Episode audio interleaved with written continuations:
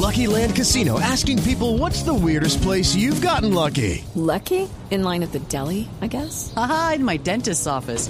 More than once, actually. Do I have to say? Yes, you do. In the car before my kids' PTA meeting. Really? Yes. Excuse me, what's the weirdest place you've gotten lucky? I never win and tell. Well, there you have it. You can get lucky anywhere playing at LuckyLandSlots.com. Play for free right now. Are you feeling lucky? No purchase necessary. Void where prohibited by law. 18 plus. Terms and conditions apply. See website for details. Hangouts, Zoom, Teams. Ahora está de moda reunirse virtualmente. Pero ¿cómo hace de falta una reunión entre amigos para una buena tardeada? Por eso vamos a reunirnos en Blue Radio para La Tardeada. Una reunión para conversar, compartir y volvernos a encontrar. Aquí comienza La Tardeada con Juana Uribe, Juan Esteban San Pedro, Juan Esteban Costaín, Hernando Paniagua, Dago García y Jorge Alfredo Vargas.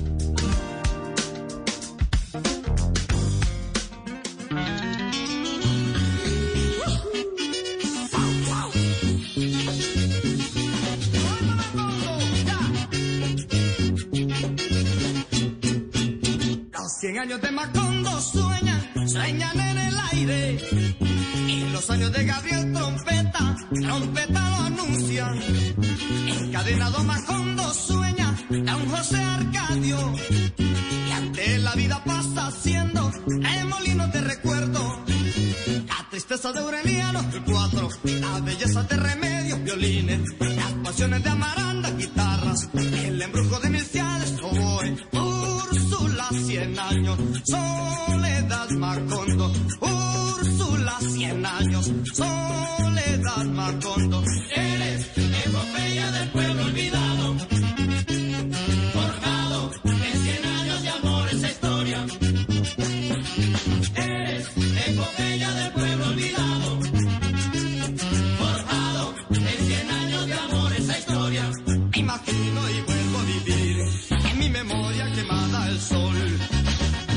Mariposas amarillas, Mauricio Babilonia. Mariposas amarillas que vuelan liberadas. Mariposas amarillas, Mauricio Babilonia. Mariposas amarillas que vuelan liberadas. ¡Ay! 5 de la tarde, 12 minutos. Los hispanos en ese homenaje a 100 años de soledad a Macondo, el realismo mágico creado por el grande, por el Gabriel García Márquez, por el maestro, por el más grande en la historia de Colombia para muchos, en esa encuesta que se hizo alguna vez en Colombia, el, el más grande de todos los tiempos, puede ser García Márquez, Nobel de Literatura 82. Hemos conocido en las últimas horas el fallecimiento de, de, su esposa, de Mercedes Barcha Pardo, de la Gaba, como le conocían sus amigos y sus familiares. Murió en Ciudad de México, 87 años, nació en Magangué, Bolívar. Se conocieron por allá en el 41. No fue fácil para Gabo esa conquista. Eh, siempre lo contó la Gaba, lo contó Mer Mercedes. Eran unos niños, 56 años de casados, inspiración de Gabo. Oíamos ahora en el corte de noticias cómo Gabo, cuando escribió Cien años de soledad, se inspiró yendo a un viaje, iban con sus hijos Gonzalo y Rodrigo, se devolvió, empezó a escribir y un día llamaron a la casa, anécdota que ya hemos contado acá, y llamaron al casero, al dueño de la casa, allá en México, Paniagua, el, el, el, el que arrendaba la casa. Y Sí, eso señor, como- unos meses. Y Mercedes dijo, sí, pero es que necesito que, que, que Gabriel termine un libro que está escribiendo para pagarle. ¿Cuánto dura para terminar el libro y cuánto me va a pagar? Ella tomó la bocina del teléfono fijo, no de celulares, por supuesto, en esa época, que García Márquez escribía en, en México Cien años de soledad, y le dijo, ¿cuánto te demoras, Gabriel Gabo, en terminar esa novela que estás escribiendo, esa que estás diciendo? Entonces Pero además dijo, así, ¿no? Eso era en ese Sí. tono. Eso que estás haciendo, ¿cuánto, eso en cuánto sale? ¿Cuánto? ¿Cuánto sale? Y le dijo siete meses. Y le dijo al casero, en siete meses terminamos de el libro y le pagamos. Y él dijo, listo, fue el primero, como decíamos alguna vez en, en, nuestra, en nuestras anécdotas de la tardeada, el primero en creer en, la, en esa obra magna de Cien años de soledad. Ahí está la inspiración de, de Mercedes Barcha, de la Gaba, que se ha ido hoy, algunos problemas pulmonares, nos han confirmado en México que ya eh, llegó eh, uno de los hijos, el hijo menor, a, casa de Ciudad de México y que Rodrigo, el hijo mayor, el director de cine, llegará en las próximas horas. Va a ser una ceremonia muy privada en mm, México. Ha fallecido Mercedes. La Gaba, Mercedes Barcha, la esposa, la inspiración, la compañera de siempre de García Márquez y por eso hoy oímos los 100 años de Macondo, aquí comenzando la tarteada de sábado, aquí en Blue Radio. Del pueblo olvidado,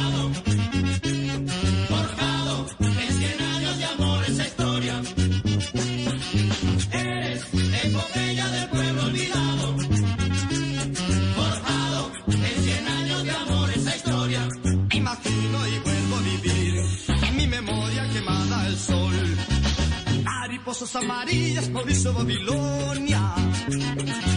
Mariposas amarillas que vuelan liberadas. Mariposas amarillas, Mauricio Babilonia. La inspiración de Gabo, señor Constaín, definitivamente Mercedes, la Gaba, para muchos cercanos.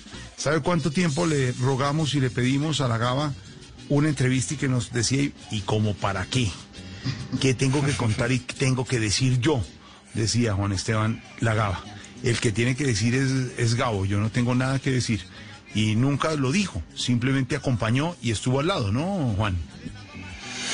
Sí, una mujer extraordinaria, brillante, inteligente, recia como pocas y, y la verdadera dueña del orden en ese hogar ejemplar en el que además pues de, de la obra de García Márquez también queda una cosa conmovedora y es eh, la irrestricta libertad de, de los hijos. Eh, eh, fue un hogar construido en torno al amor, la amistad y la libertad y es como si ellos cuatro, es decir, García Márquez, Gabriel García Márquez, Mercedes, Gonzalo y Rodrigo, fueran eso, una unidad indestructible y a mí siempre me ha maravillado la forma en que se relacionaban ellos dos, los hijos, con los padres. Eh, a él le decían Gabo y a ella le decían Mercedes. Y, es, eh, eso todo se le debe a ella. Y eso lo reconoció siempre García Márquez, Gabriel García Márquez. Una historia de muchos años que además eh, Costaín contada por la misma Mercedes no fue fácil para Gabo. Ese ataque amoroso, ese acercamiento no fue fácil. Ella no estaba muy convencida, pero pues él se obsesionó y dijo, esta es la mujer de, de mi vida y la que me va a acompañar, pero no era fácil. Y ya después fue, fue un poquito más fácil, pero como dice usted, la que mandaba en esa casa sí definitivamente era ella, ¿no? Sí, además es que tenía un sentido de la, de la autoridad muy desarrollado, una intuición además para, para leer a la gente de un golpe como yo no he visto nunca en la vida. O sea, ella eh, leía el alma de las personas y más en el caso de una figura eh, magnética como la de García Márquez, a la que siempre se le aparecían toda clase de oportunistas, logreros, lagartos, amigos, unos buenos, otros malos, y ella iba sirviendo ese entorno para que la vida de él eh, fuera funcional en torno sobre todo a su, a su obsesión que era la escritura, y ella era una matriarca y una emperatriz y gobernaba con mano de hierro pero sobre todo porque también tenía como un talento de, de, bruja y de clarividente muy, muy desarrollado. Una persona de verdad admirable, nunca decía tonterías y una historia de amor eh, bellísima contada por él, él en sus memorias, porque la vio cuando ella era apenas una niña y dijo, esta va a ser mi esposa. Luego él viene a Bogotá, va a Europa y cuando regresa su consigna es casarse con Mercedes. Lo logra y de no haber sido por eso, García Márquez nunca eh, escrito lo que escribió ni habría sido lo que fue. La hija del boticario de Sucre, ¿se acuerda? Que así la llamaba, porque así es. Era, era algo inalcanzable para Gabo. Él siempre decía algo inalcanzable, pero inspiró en alguno de sus libros, está ahí guardada, por supuesto, Mercedes en así como el Ciénaga de Magdalena está guardado en ese Macondo, está inspirada porque eh, no le gustaba ser a Mercedes protagonista de nada de lo que tuviera que ver con la obra de Gabo, ¿no? Sí, bueno, él decía eh, que ella estaba regada en todos sus libros, pero además en Cien años de soledad aparece con su nombre, aparece ella, como aparecen tantas figuras de la vida de García Márquez, aparece ella como personaje, pero su sombra está en todos los libros porque ella hizo posible ese mundo, además hizo posible ese mundo que hizo posible a García Márquez eh, en la pobreza y las dificultades y luego en la riqueza, gloria y la fama. Y ella supo administrar en esos dos momentos de esa vida, supo administrar con el mismo rigor y con la misma sabiduría todo para que al final García Márquez floreciera como floreció eh, después de 100 años de soledad. Por algo le decían los más cercanos la Gaba, ¿no, eh, Juan Esteban? Sí, así en México sobre todo, y, y sus amigos acá le, le, decían a ella así, y, y en México también eh, eh, hay una cosa muy impresionante y es que ellos fueron unas figuras emblemáticas en la vida cultural y política mexicana, que igual es un mundo muy cerrado, muy celoso de sus jerarquías, y desde los presidentes hacia abajo, México les rendía pleitesía y es muy eh, particular oír siempre a los mexicanos hablar de ella así, como la Gaba, como le dicen también sus amigos colombianos. Murió en la misma casa donde falleció García Márquez en, en una Semana Santa.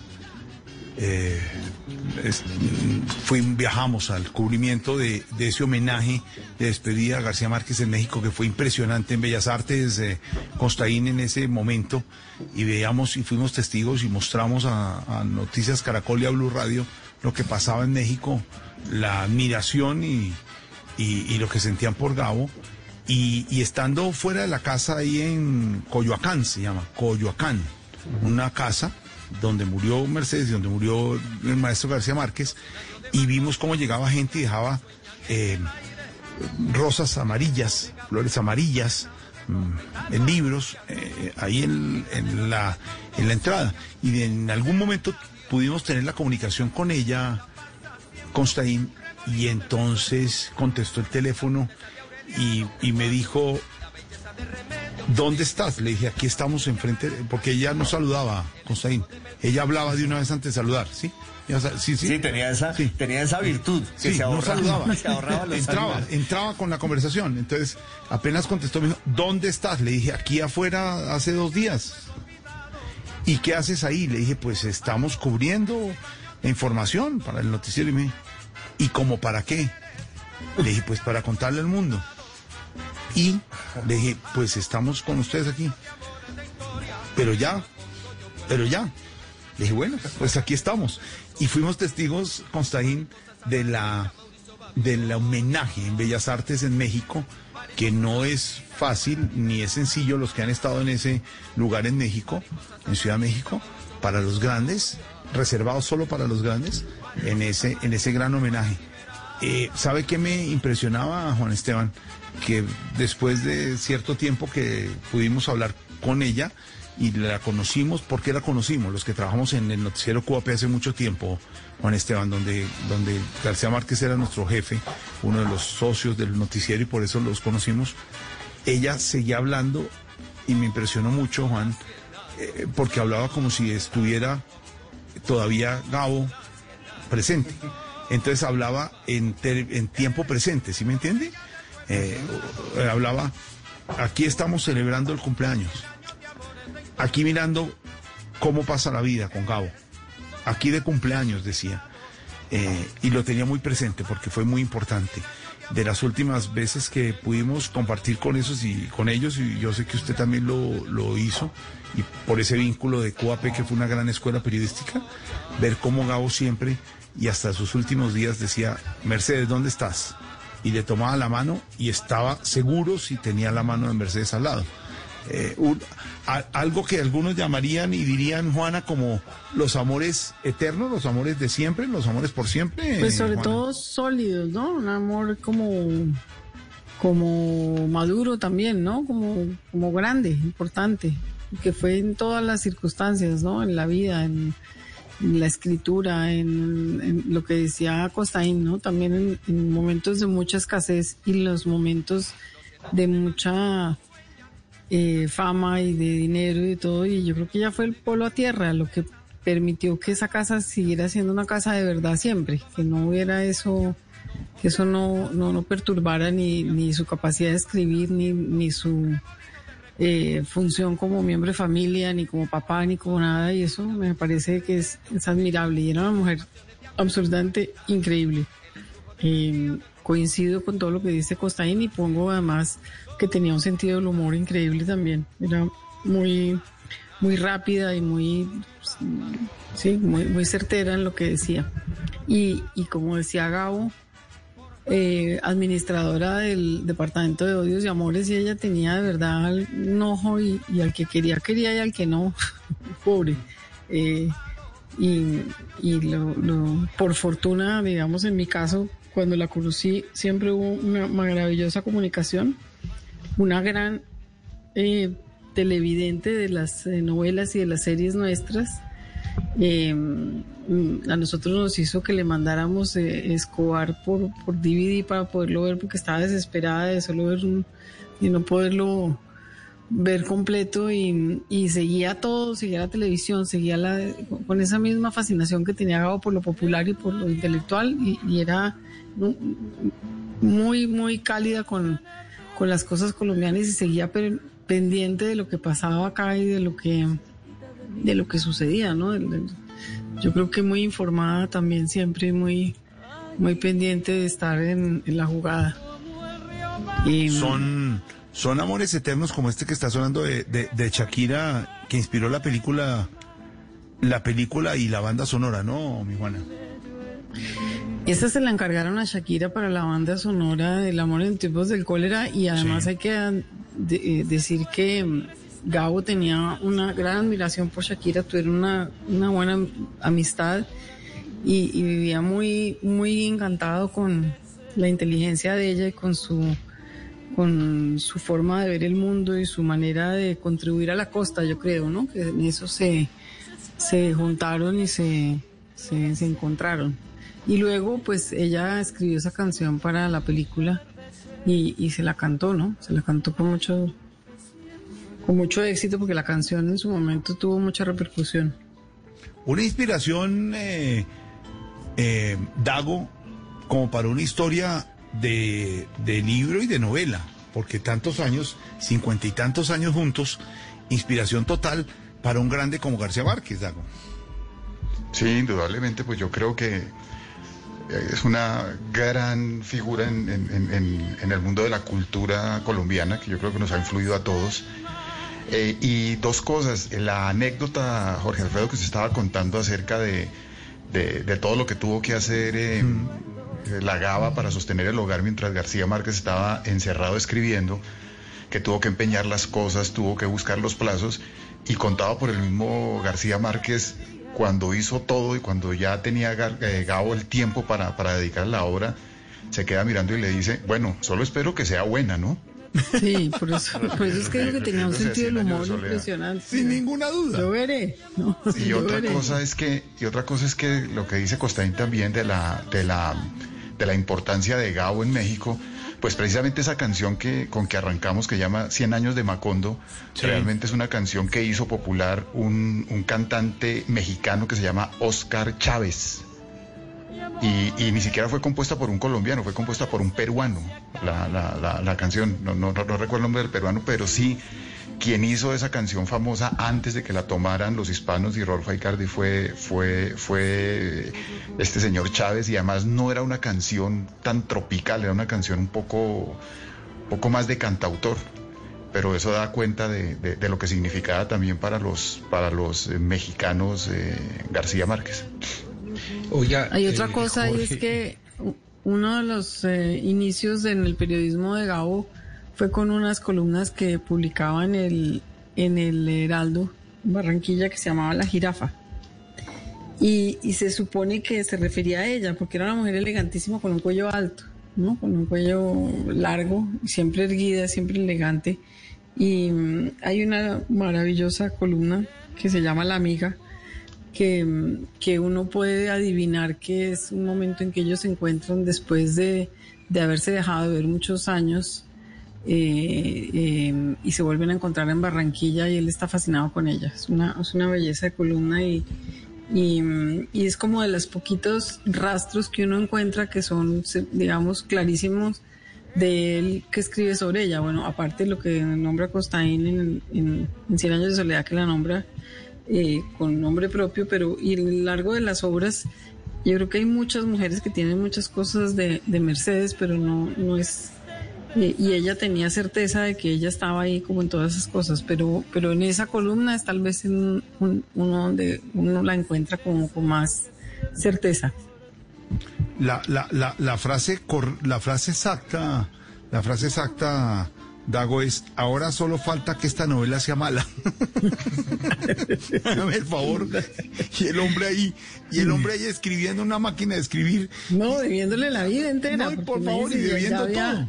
Es que lo último que empeñó fue el secador de pelo y la licuadora con la que le hacía las compotas a los niños. O sea, ya era lo último que quedaba porque la, la anécdota es que mandan, les alcanza para la mitad del, de ma- mandar la mitad de 100 años de soledad y, y entonces dicen mandemos esta parte y luego se van a la casa a ver qué más queda y empeñan la licuadora y el secador de pelo de ella y vuelven con el resto de la plata y la mandan. Y bueno, y que además, y que y además dicen Juana, eso, ¿no? ¿Mm? que además Juana, la mitad que mandan es la segunda. Que también es algo que se dan cuenta cuando llegan a la casa. Ellos dividen el sobre en la mitad para, para saber cuánto les alcanza a mandar. Envían el paquete y cuando llegan a la casa se dan cuenta de que enviaron fue la no segunda leído en parte. desorden. Claro, la mandaron a No, la pero segunda además, parte. no, Sí. pero es que Paco Porrúa, que era el fundador de Sudamericana que publicó la novela, el gran editor, le mandó un telegrama a García Márquez después de haber leído lo que le mandaron, esa segunda parte o la, la segunda mitad de la novela, y dijo, la primera mitad que me mandaron es maravillosa, espero la segunda parte. Eso, eso, eso, eso está, eso está como, como, como cuando yo era niño que existían las funciones esas de cine rotativo. No sé si Juana se alcanza a acordar.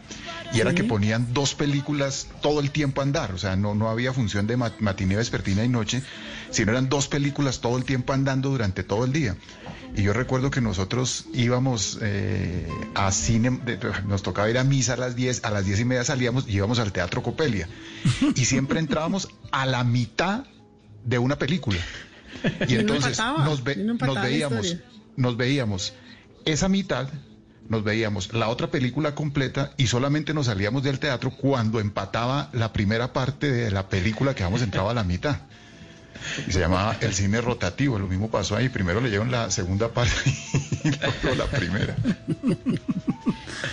Ha muerto No, además es un Mercedes. genio ese editor porque de entender eh, 100 años de soledad es No, duro, en desorden. Y pucha. segunda parte, pero le creyó, ¿no? Le creyó, Juana, le creyó. Y eso fue lo importante. Le creyó la segunda parte, porque es que no le... Eh, Vania la historia y, y la contó nuevamente en su discurso en Cartagena, Gabo, es que no tenían la plata para mandarla toda. Tenían que mandar Sí, solo una, una parte. Eso era por peso, un- hermano. Eso era por peso. Pero Él yo da creo un que- discurso fantástico en, en- en una ceremonia que le hace la Real Academia de la Lengua eh, en Cartagena cuando se celebran, si no estoy mal, eran las, las 100.000 impresiones de su libro. Eh, es un número 100 muy millones grande. debía ser, ¿no? Sí, era Eran- un número muy grande. los, eran los 80 años de, de él. Sí. De él, eran de los él, sí, 80 sí, sí. años de él.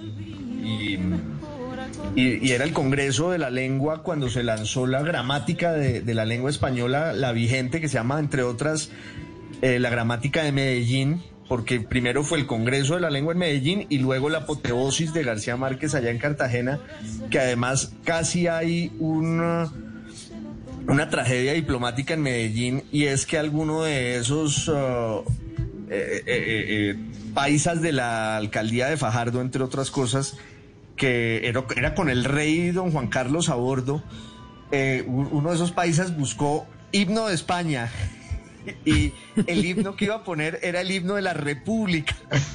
himno de la República de España buscó. Entonces, menos mal alguien eh, eh, en la víspera notó que iban a poner el himno que no era. Pero bueno, esa es la gramática que se lanza allá en Medellín y después es en Cartagena la apoteosis y García Márquez pronuncia ese discurso. Además, ahí llegó Clinton. Es- era una, era como un, una cosa casi fúnebre. En realidad, los que estuvimos allí, porque yo eh, tuve pues la, la suerte de haber estado allí, Sí, en Cartagena. estábamos, era como en una glorificación fúnebre, entre otras, porque él ya empezaba a acusar eh, algo de, de- de la pérdida de la memoria y se ve porque lee el discurso y se ríe. Se ríe de su propio texto como si lo estuviera leyendo por primera vez. Ah, Se sorprende. es- se sorprende lo que es capaz de, de su- de su magia. Mejor dicho, la magia de García Márquez es tan grande que lo embruja hasta él mismo. Uh, pero sé que me, me senté en la palabra, pero yo creo que ya había contado aquí una, una anécdota de, de esa de ese prodigio que es el éxito de 100 años de soledad, pero no me resisto hoy eh, para volver a contarla y es que por Hoy es su programa, dijo hoy es su programa, Costaín, tranquilo. Tranquilo, hoy es usted su programa. Aquí estamos. Aquí estoy, estamos. aquí estoy Aquí lo estamos oyendo. micrófono. Hoy, hoy, hoy estamos aquí es para oírlo a usted, hermano. Sí, o sea que estamos aquí. hágale con confianza. Nosotros lo oímos, lo seguimos.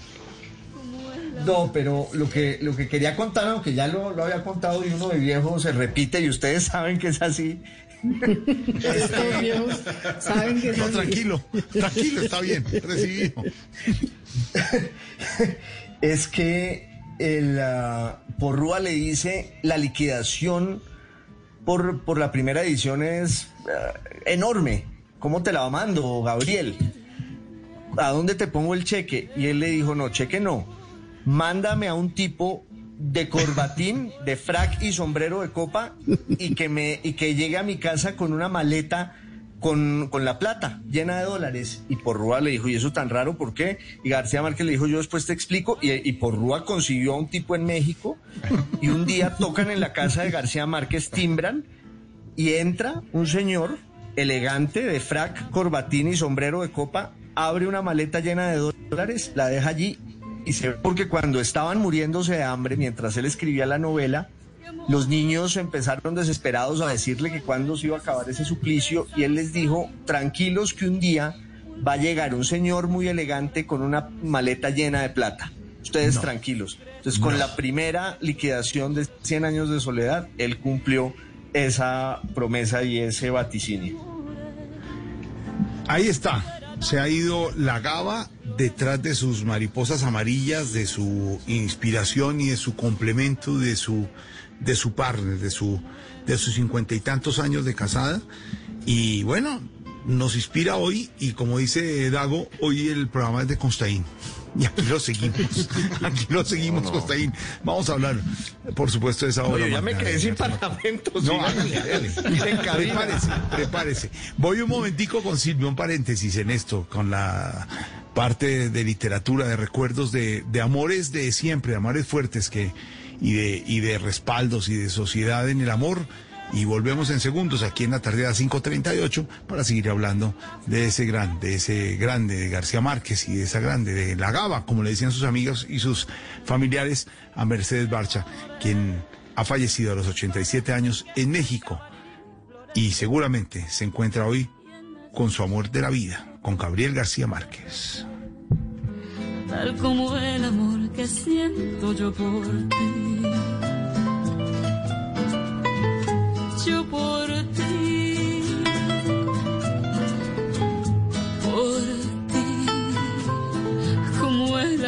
Que siento yo por ti. Ya regresamos a La Tardeada de Blue Radio. Sentir miedo, tristeza, ansiedad o no saber cómo manejar tus emociones no es cosa de locos. Ingresa a porquequieroestarbien.com, un centro de apoyo e información gratuito donde te acompañamos, te escuchamos y orientamos. También puedes llamarnos al 300-912-5231, una alianza de la Fundación Santo Domingo y Profamilia. con el apoyo de Blue Radio.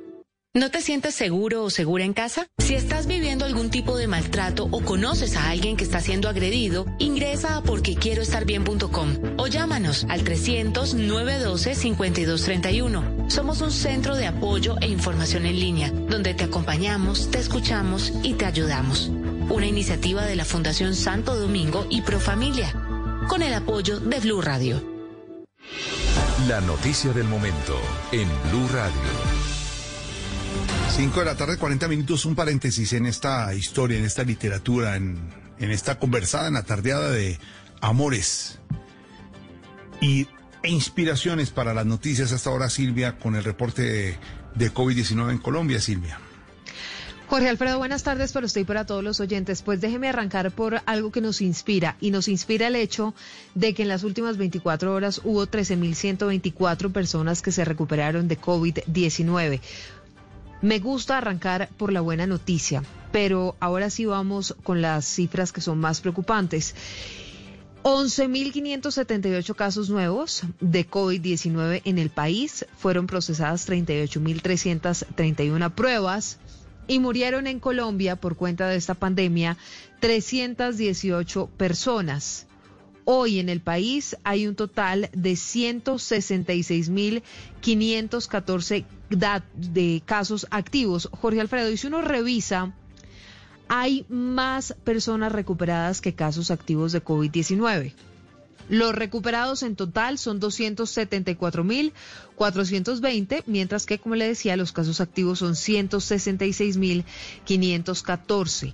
El total de casos confirmados para Colombia, 456.689 y han fallecido durante toda esta pandemia 14.810 personas.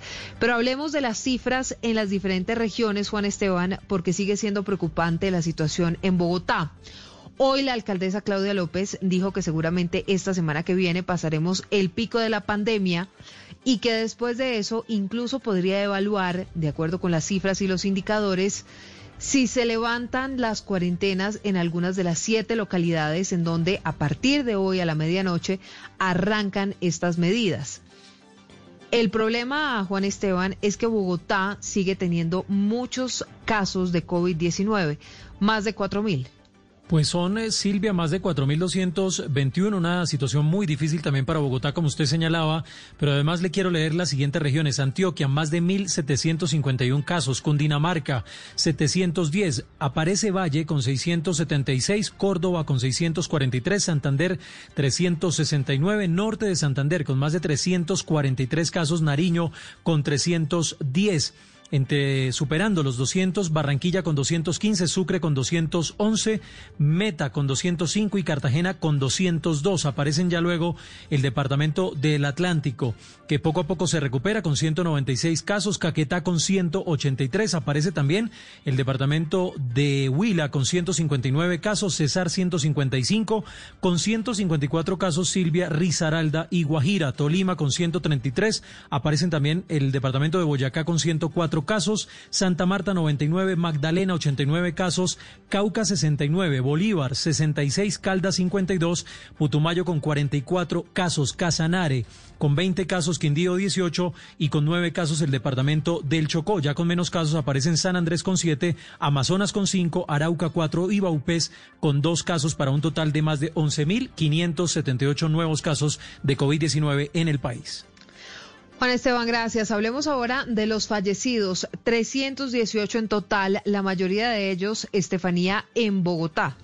Silvia, sí, buenas tardes. Mire, en Bogotá reportó 97 fallecimientos, Barranquilla 5, Antioquia 55, Atlántico esta vez solo reportó uno, el Valle 22, el departamento de Córdoba 8, Cundinamarca 20, Magdalena 6, Meta 7, Santa Marta 13, el norte de Santander 15 y Santander 26, Nariño 8. Ahora un poco eh, más reducida la cifra, Chocó reportó un muerto, La Guajira 3, Risaralda 1, Cesar 4, Caquetá 9, Putumayo 6, Quindío 2, Cauca 8, Sucre, Huila 1, Caldas 3 y Tolima 2. Silvia. Jorge Alfredo, pues esta es la pandemia en cifras, la buena noticia, más de 13 mil personas recuperadas, los recuperados son muchísimos más, casi 100 mil más que las personas que hoy tienen casos activos de COVID-19, un total de 456.689 casos confirmados en Colombia y más de 14.810 personas muertas. Es la pandemia de cifras que ustedes pueden encontrar también en blurradio.com y en Twitter arroba blurradioco. Si es humor. Te saluda al empresario de artistas. Alfredito, mi hermana. Daniela Rollave, su asesora financiera. Cómo se encuentra usted en el día de hoy, don Carlos Alfredo. Pretty boy de los peliapestados. ¿Por qué será que a ustedes las viejitas les crece más rápido el bigote que a los viejitos, hombre? ¿Por qué? Y una pizca de pseudoefedrina y paracematol. Me, me hace un favor, doctora Fernanda. Eh, Favoreciendo la infidelidad. Muy bien, don Esteban. A propósito, hace rato que no te veía, Ramón, porque mm, me queda viendo, mijo. Pues mientras Uribe está tuiteando, yo estoy haciendo historia. Claro, historias de Instagram. Un estudio realizado por el sexólogo argentino Juanpi Jacorta. Dos problemas graves, básicamente. Las minas y los compañeros marihuaneros. Pues las minas porque nos quebraban las patas. ¿Y los compañeros? Porque se fumaban las patas. A ver, para todos mis compañeros de Voz Populi Radio, a María Auxilio, a Lorena, a Liliana, a Dieguito Briseño, a Santiago Rodríguez, a Osquitar, a don Camilo Cifuentes, a Tamayito en Medellín, a Loquillo, a don Elkin, a Diego, a Comino, a Salpicón, a Juanpa, a Cuervo, a todos, un abrazo. Gracias por ponerle una pizca de humor a nuestra dura realidad. Voz Populi, de lunes a viernes desde las 4 de la tarde. Si es humor, está en Blue Radio, la nueva alternativa. El gran festival La Calle 2020 te lleva a volar. Con Cristian Nodal, Paola Jara, Jorge Celedón, Shock It Down, Calibre 50, Jesse Uribe y Jason Jiménez. Este sábado 15 de agosto a partir de las 6 de la tarde en la calle 96.9 FM, la banda más. Invita a Blue Radio.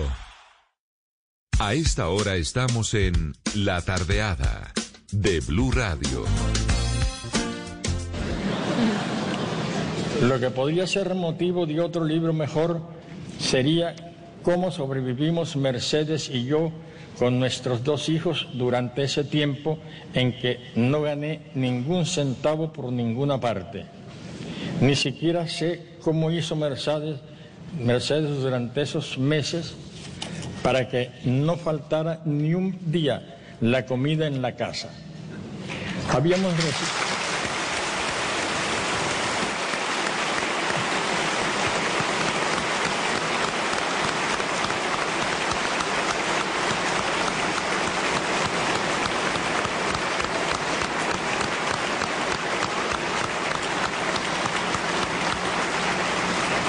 Habíamos re- resistido a la, a la tentación de los préstamos con interés hasta que nos amarramos el corazón y emprendimos nuestras primeras incursiones al Monte de Piedad.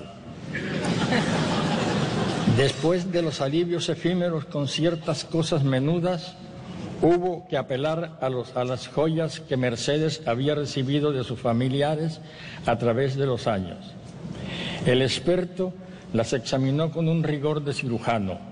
Pasó y revisó con su ojo mágico los diamantes de los aretes, las esmeraldas del collar, los rubíes de las, los rubíes de las sortijas y al final nos lo volvió con una larga verónica de novillero. Todo esto es puro vidrio.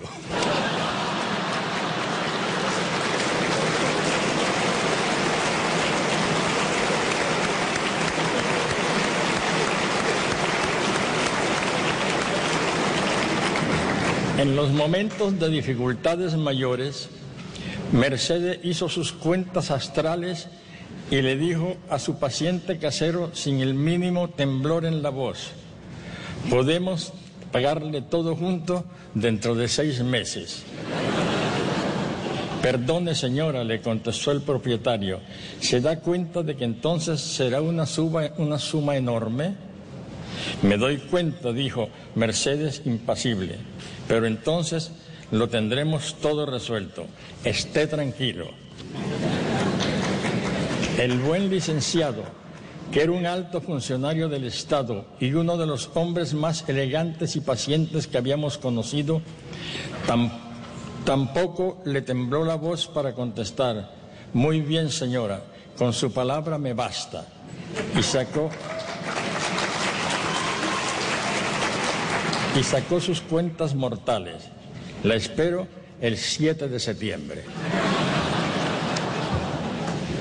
Por fin, a principios de agosto de 1966, Mercedes y yo fuimos a la oficina de correos de la Ciudad de México para enviar a Buenos, Ar- a- a- enviar a Buenos Aires la versión terminada de 100 años de soledad, un paquete de 590 cuartillas escritas a máquina, a doble espacio y en papel ordinario y dirigidas a Francisco Porrúa, director literario de la editorial sudamericana. El empleado del correo puso el paquete en la balanza, hizo sus cálculos mentales y dijo, son 82 pesos.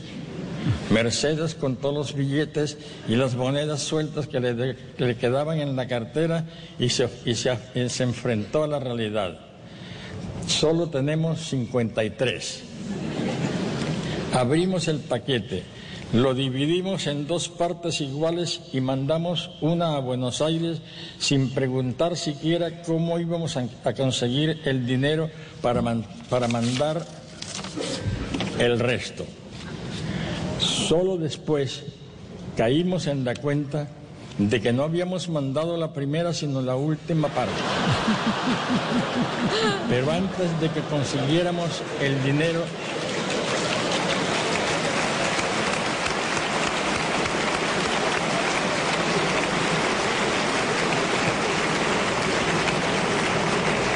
Pero antes de que consiguiéramos el dinero para mandarla, ya Paco Porrúa, nuestro hombre en la editorial suramericana, ansioso de leer la primera mitad del libro, nos anticipó dinero para que, para que pudiéramos enviarlo. Fue así como, como volvimos a nacer en nuestra vida de hoy. Muchas gracias. Fundamentalmente, el discurso y la gran inspiración de ese discurso en Cartagena, en el cual estuvo Constaín, y todos seguimos, es Mercedes. Está ahí al lado, impávida y quieta, partner y socia, compañera total, eh, Constaín, de, de esa historia del grande, de García Márquez, del premio Nobel, ¿no? Sí, pues es que como ya lo hemos dicho, de no haber sido por su presencia mm, tutelar, por su lucidez, por uh, su compañía, por su sabiduría, por su intuición, eh, García Márquez no habría sido lo que fue, ni habría escrito lo que escribió. Entonces él sí que le debe a ella eh, pues buena parte de su obra y él siempre se lo reconoció y lo celebró como tocaba, ¿no? Pero además ustedes se imaginan, perdón, Dale, se imaginan lo que es la sombra de Mercedes en muchas de las mujeres, de muchas mujeres en el mundo con escritores que probablemente no sean tan buenos y que aspiran a que haya una solidaridad del tamaño de la de Mercedes Eh, y, y una compañía eh, diciendo cómo Mercedes sí lo hizo y mire lo que pasó, ¿no? Mire, la, mire cómo resultó. Sí, pero el, artista, el, artista y los escritores son artistas, pues eh, para poder, para poder eh, inspirarse, para poder estar cerca y, ser efectivos con su arte, pues en la gran mayoría de los casos están mucho más pegados a sus emociones y a sus sentimientos que a otras cosas. Y, es por ello que casi todos los que son exitosos, eh, y no hablo de que sean hombres o de que sean mujeres, hablo del artista en general, necesitan una pareja y un acompañante que sea su polo a tierra y que además no los vea con esa aura de divinidad con la que los ven el resto, ¿no? Eh, sus acuerdo, admiradores sí. principalmente. Y, y es probable que ese haya sido el, el- el- el gran secreto de Mercedes, que es ver a, a Gabo como, como el ser terrenal que en última era y, y no como lo habríamos podido ver todos los demás, ¿no? Pero también una gran comprensión de algo que, que, que, que es fundamental en, en el trabajo de cualquier escritor y es la necesidad de una concentración. No creo que haya ninguna gran obra de, de- de la literatura que no haya sido producto del tiempo y de la concentración. Y el tiempo y la concentración generalmente no producen réditos inmediatos. Es como una inversión a largo plazo y finalmente quien le puede dar al, al- al- escritor como, como, como- como esos dos eh, elementos fundamentales en su trabajo es su entorno familiar. Entonces no, no, no- se necesita una, una, una- una especie de lucidez para entender que aquí hay un, como, como una necesidad de, tiempo, de concentración y brindarle a, la, a la pareja ese, ese, ese, ese ambiente en el cual de verdad el escritor pueda dedicarse 100% a su trabajo. Pero además de algo, digamos, usted y yo que lo vivimos, digamos, desde nuestros oficios, de la necesidad de tener a veces una presión para poder hacer las cosas, y me parece a mí que ella con, con eso que hace y con, con ese compromiso con el casero y con ese compromiso económico, eh, ejerce sin, sin que sea de manera violenta, pero con una manera ya contundente, una presión de decir, usted la tiene, tiene la obra, ya llegó el momento, toca hacerlo, porque eh, Cien años de soledad fue, él le decía el mamotreto y le decía, eh, eh, la casa, le decía, fue una cosa con la que él viajó durante toda la vida y de ahí, antes de eso salía una, un libro y salía el otro y salía el otro, pero siempre tenía 100 años de soledad y guardaba para hacerlo. Y yo creo que con ese momento en que ella le dice al casero, bueno, ¿cuánto se va a demorar? Y le dice, ¿cuánto se va a demorar? Tanto, y le dice, tal fecha lo tiene. Y esa es una manera de ella ponerle a él diciendo, bueno, nos tocó aquí ponerle fecha al asunto porque ya llegó el momento, ¿no? Ya está listo, ya tiene que hacerlo. Y, y, lo hace, lo cumple y, y- le, le da cierre a esa obra que se llevaba arrastrando durante tantos, tantos años. Entonces, eso me parece también que es una sabiduría de ella y un conocer el tema de la, crea- de la creación y de la necesidad de en algún momento dado tener una presión para hacer las cosas. Pero, y lo otro es que el, ejemplo y el caso de García Márquez nunca es bueno porque se trata de un destino atravesado desde el principio por la magia. No solo en la obra, sino en, la vida y en ese destino que hace posible esa obra. Por eso cuando él estaba enfermo de- cuando tuvo el cáncer, que se iba para Los Ángeles a un tratamiento en el que había un médico que, que tenía unas ah, un tratamiento rarísimo con unos ratones que se comían la sangre. García Márquez se opuso rotundamente a someterse a ese tratamiento y un amigo le dijo, pero Gabo, ¿qué es lo que pasa? Pues no tienes nada que perder. Y García Márquez dijo, ¿y qué tal que el secreto de todo esté en la sangre? Eh, porque él tenía una cosa supersticiosa de fe absoluta en, en el destino y las estrellas y Mercedes fue una intérprete y una cómplice perfecta para conectar ese destino. Mejor dicho, ella también hace parte de esa magia.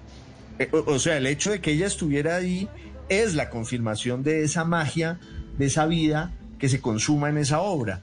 Entonces, eh, es una cosa que ocurre una vez en la vida y les ocurrió a ellos y por eso, como ahorita decía Juana, los demás que quieren reproducir ese modelo están jodidos porque por lo general no son García Márquez y ellas por lo general no son Mercedes. Contaba, contaba en alguna reunión eh, con Saín eh, Mercedes cuando fueron a comprar la casa en Cartagena. ¿Se acuerdan? Una casa al lado del Hotel Santa Clara en la Ciudad Vieja. Y, y para supersticioso y para miedoso, García Márquez, decía Mercedes. La valiente ahí era ella. El, el- todo eso era, todo eso, y lo refleja en su literatura, tenía historias, leyendas. Eh, por eso la gente pregunta por qué la casa de- del maestro García Márquez, un tris cerrada ahí en Cartagena, en esa esquina, y es porque no se soportaba saber que detrás de eso habría historias de piratas o de, o de cosas que hubieran pasado ahí. Entonces tocó hacer todo un rollo desde la muralla, cuando vieron que esa era la esquina, y cerrarla un poco para tener eh, privacidad, pero sobre todo, Constantin, para no tener esa superstición de que algo fuera a Pues, pasar. de además tenía hubiera Santa Clara ahí. al lado Hágame con todos los fantasmas que tenía. Oiga, pero además es que cuando fueron a comprar esa casa, el, el tipo que les vendió el lote dijo, porque creo que García Márquez mandó a alguien para hacer el negocio, porque dijo, si saben que soy yo, me Seguramente 10 Cecilia veces más". Bustamante, sí.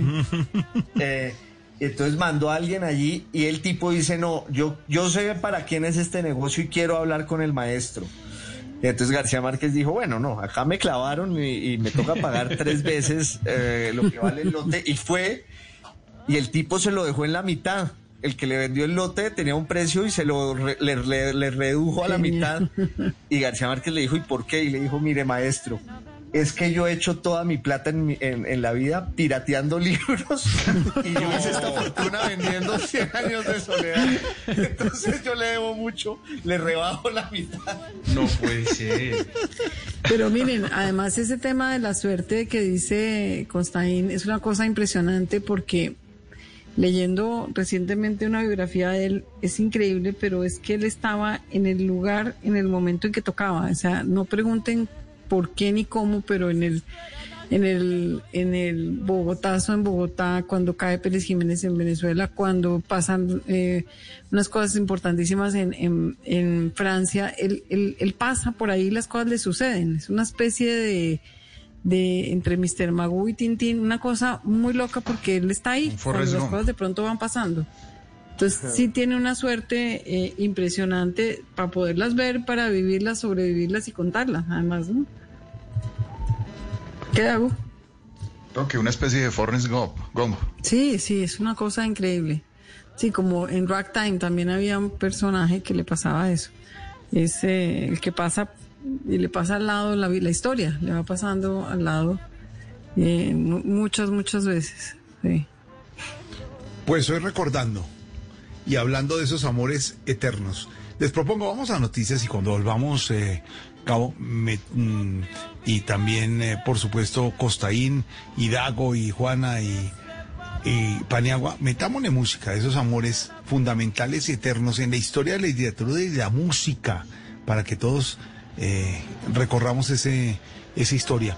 Me impresionaba mucho Constaín y cuando lo veo en el registro, las fotos, pero ella siempre prudentemente al lado, prudentemente atrás del maestro García Márquez, prudentemente, pero él siempre de la mano Pero, de ella. Eh, eh, Jorge sí, no nos equivoquemos y es que ella está al lado sabiendo que es la protagonista, ¿no? Es, es una presencia mucho más eh, que no hay, no hay sumisión alguna, ¿no? es una presencia de, de ella sabe el lugar que tiene y todo el poder que tiene. Y, y para Eh. acceder a Gabo tocaba llegar a ella, ¿o no? Tocaba, total. Tocaba Ujú. llegar a ella. No, y- Ah, por favor. Yo no me acuerdo si fue Woody Allen o, o cuál de esos famosos eh, que conocieron a García Márquez. Y el tipo decía, no, es que yo quiero es conocer a Mercedes. A usted no, yo quiero conocerla a ella. con su con su vestido, con sus eh, vestidos amplios, con su caminar tranquilo y con su cigarrillo siempre, Costaín. Porque una buena fumadora lo fue siempre, en sus 87 años. Fue una fumadora compartida con, con su gente y no le importaba dónde estuviera. De esas fumadoras hasta el final, que fumó Hasta donde fuera, hasta el final, donde fuera. Y, no- y lo prendía, prendía su cigarrillo donde estuviera. Casa de Dago, García, reunión, y ahí Mercedes iba a prender el cigarrillo. No sabía si Dago le iba a permitir. cómo- le dice uno usted que no? Exactamente. Ella le iba a prender el cigarrillo. Y ahí con su Gabo. Recuerdos. Recuerdos. Se ha ido Mercedes, se ha ido la Gaba. Eh, acabamos de decir nosotros los que tuvimos la posibilidad de conocerlos en, en Coape que quedamos, quedamos Coape en el recuerdo y en las enseñanzas de ver al maestro García Márquez y a Mercedes ahí los dos permanentemente con nosotros, como una inspiración y como una buena historia eh, escrita en la literatura, inspirada, como dice Constaín, porque el programa es de Constaín, claro que sí. Pero le podemos meter música a Dago, metámosle. Amores eternos e inspiraciones de las buenas en la música, ¿no le parece? De una. De una, regresamos, seis de la tarde, tres minutos, noticias y regresamos con estas historias de amor que vale la pena recordar hoy sábado, sábado de agosto, aquí en la tardeada. Tertulia de amigos en Blue Radio en vivo.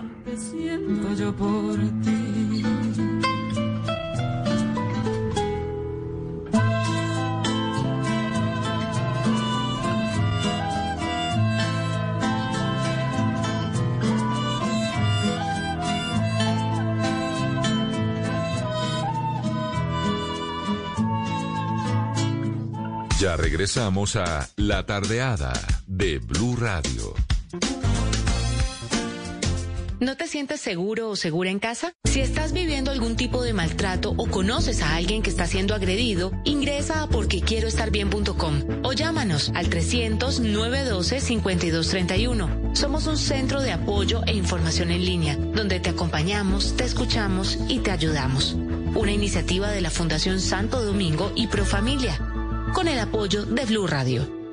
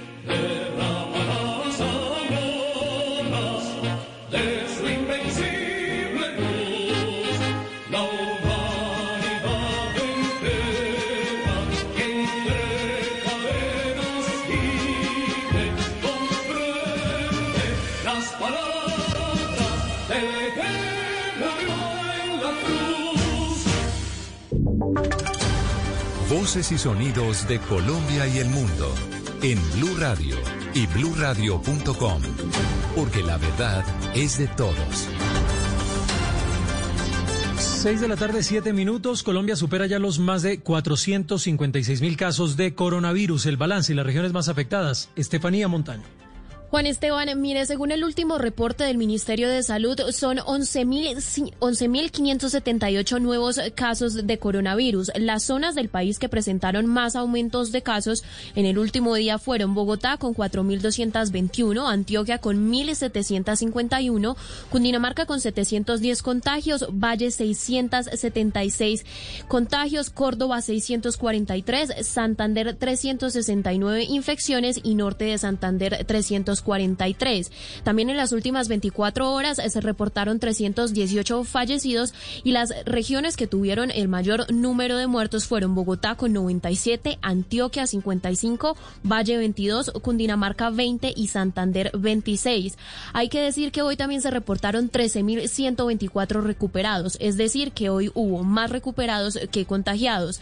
También se practicaron 38.331 muestras y hay que recordar que Colombia se acerca a los 15.000 fallecidos porque ya llegó hoy, con las nuevas cifras de hoy, a 14.810. Estefanía, gracias. En Montería empezó a bajar ya la curva de contagio de COVID-19. ¿Cómo se está comportando esta región del país? Los detalles con Tatiana Ruiz. El alcalde de Montería, Carlos Sordos Goitia, manifestó que gracias a la estrategia PRAS de pruebas, rastreos y aislamiento selectivo y sostenible, la ciudad logró la disminución de la velocidad de contagios de COVID-19 en sus habitantes. El primer mandatario de los monterianos precisó que asumió el reto de apostarle a la atención de los barrios dado que la gente no estaba consultando por temor a creer que era una virosis. Estas fueron sus declaraciones. Hoy podemos decir que con la estrategia 4.3, con las medidas que hemos tomado de toque de queda, de ley seca, regular muy bien el pico y cédula, hoy podemos decir que la criticidad la tenemos sostenida. Hoy tenemos más de 100 camas de UCI disponibles. El 85% de las urgencias han disminuido. Y la estrategia 4.3, cuatro días de apertura, entendiendo que el empleo es salud, también ingreso para las familias vulnerables y tres días de cierre. Bajo esa medida estamos trabajando en una curva que completamente bajó y la queremos sostener todo el mes de agosto. Cabe precisar que a la fecha Montería tiene 8.344 personas contagiadas, de las cuales 550 han fallecido y 3.687 personas se han recuperado.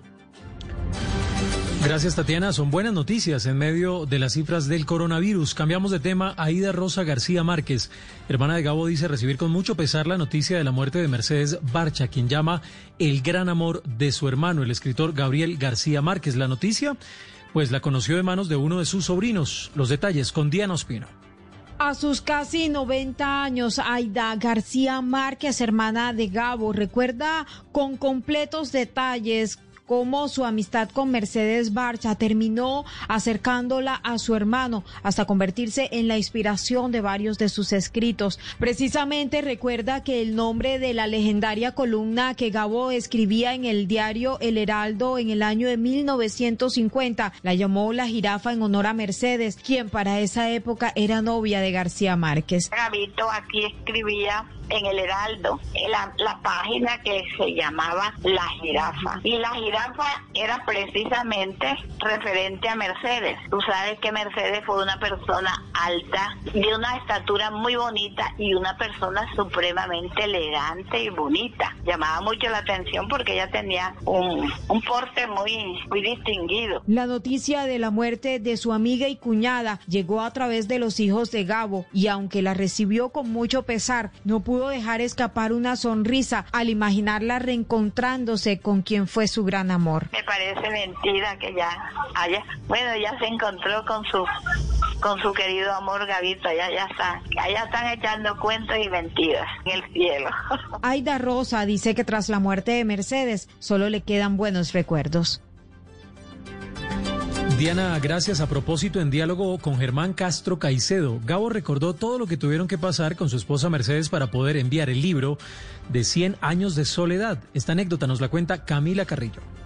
A sus 87 años, el gran amor de la vida de Gabo sigue dejando recuerdos, como cuando el escritor Gabriel García Márquez habló con Germán Castro Caicedo y contó una anécdota muy interesante que vivió con su esposa Mercedes cuando terminó de escribir 100 años de soledad y fue al enviar el libro, pero no le alcanzaba el dinero, por lo que Gabo le dijo al del correo que cortara el libro hasta que pesara menos. Pesaron hasta 45 pesos y estaban hojas como corta carne. Cuando llegó a 45 pesos, esas hojas, las envolví y las mandé y nos quedamos con el resto. Al volver a casa, su esposa Mercedes sacó lo último que quedaba por empeñar.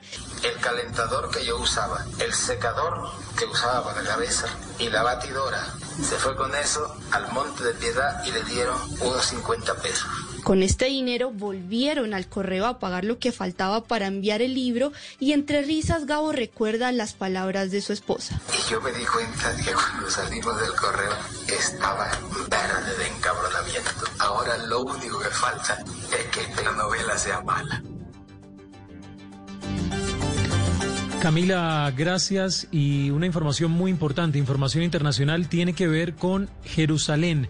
Por octavo sábado consecutivo, las protestas de miles de israelíes que piden la dimisión del primer ministro israelí Benjamín Netanyahu, juzgado por supuesta corrupción y cuestionado por su gestión de la pandemia del coronavirus. Estas y más noticias en el próximo Voces y Sonidos. Los invitamos a continuar en sintonía de la tardeada.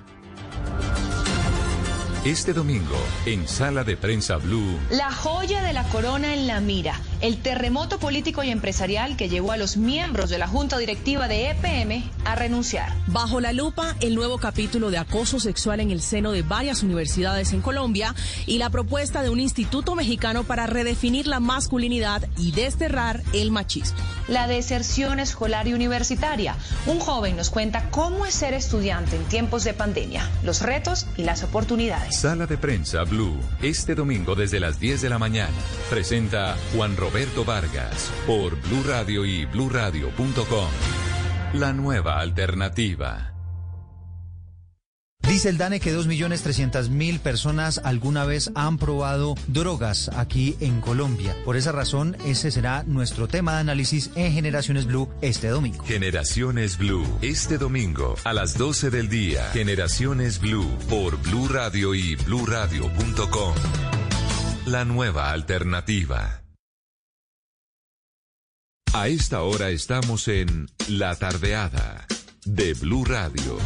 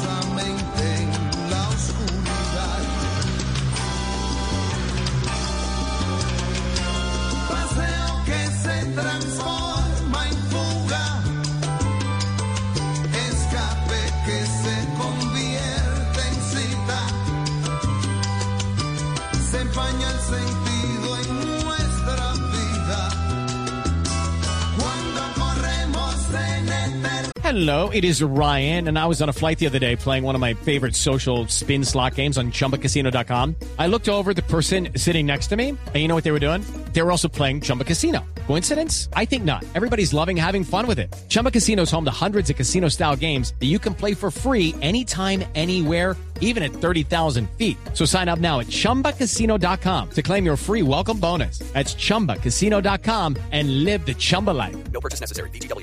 Prohibited by law. See terms and conditions. 18 plus. retiradas que pretendemos tornar en descubrimientos cada mañana.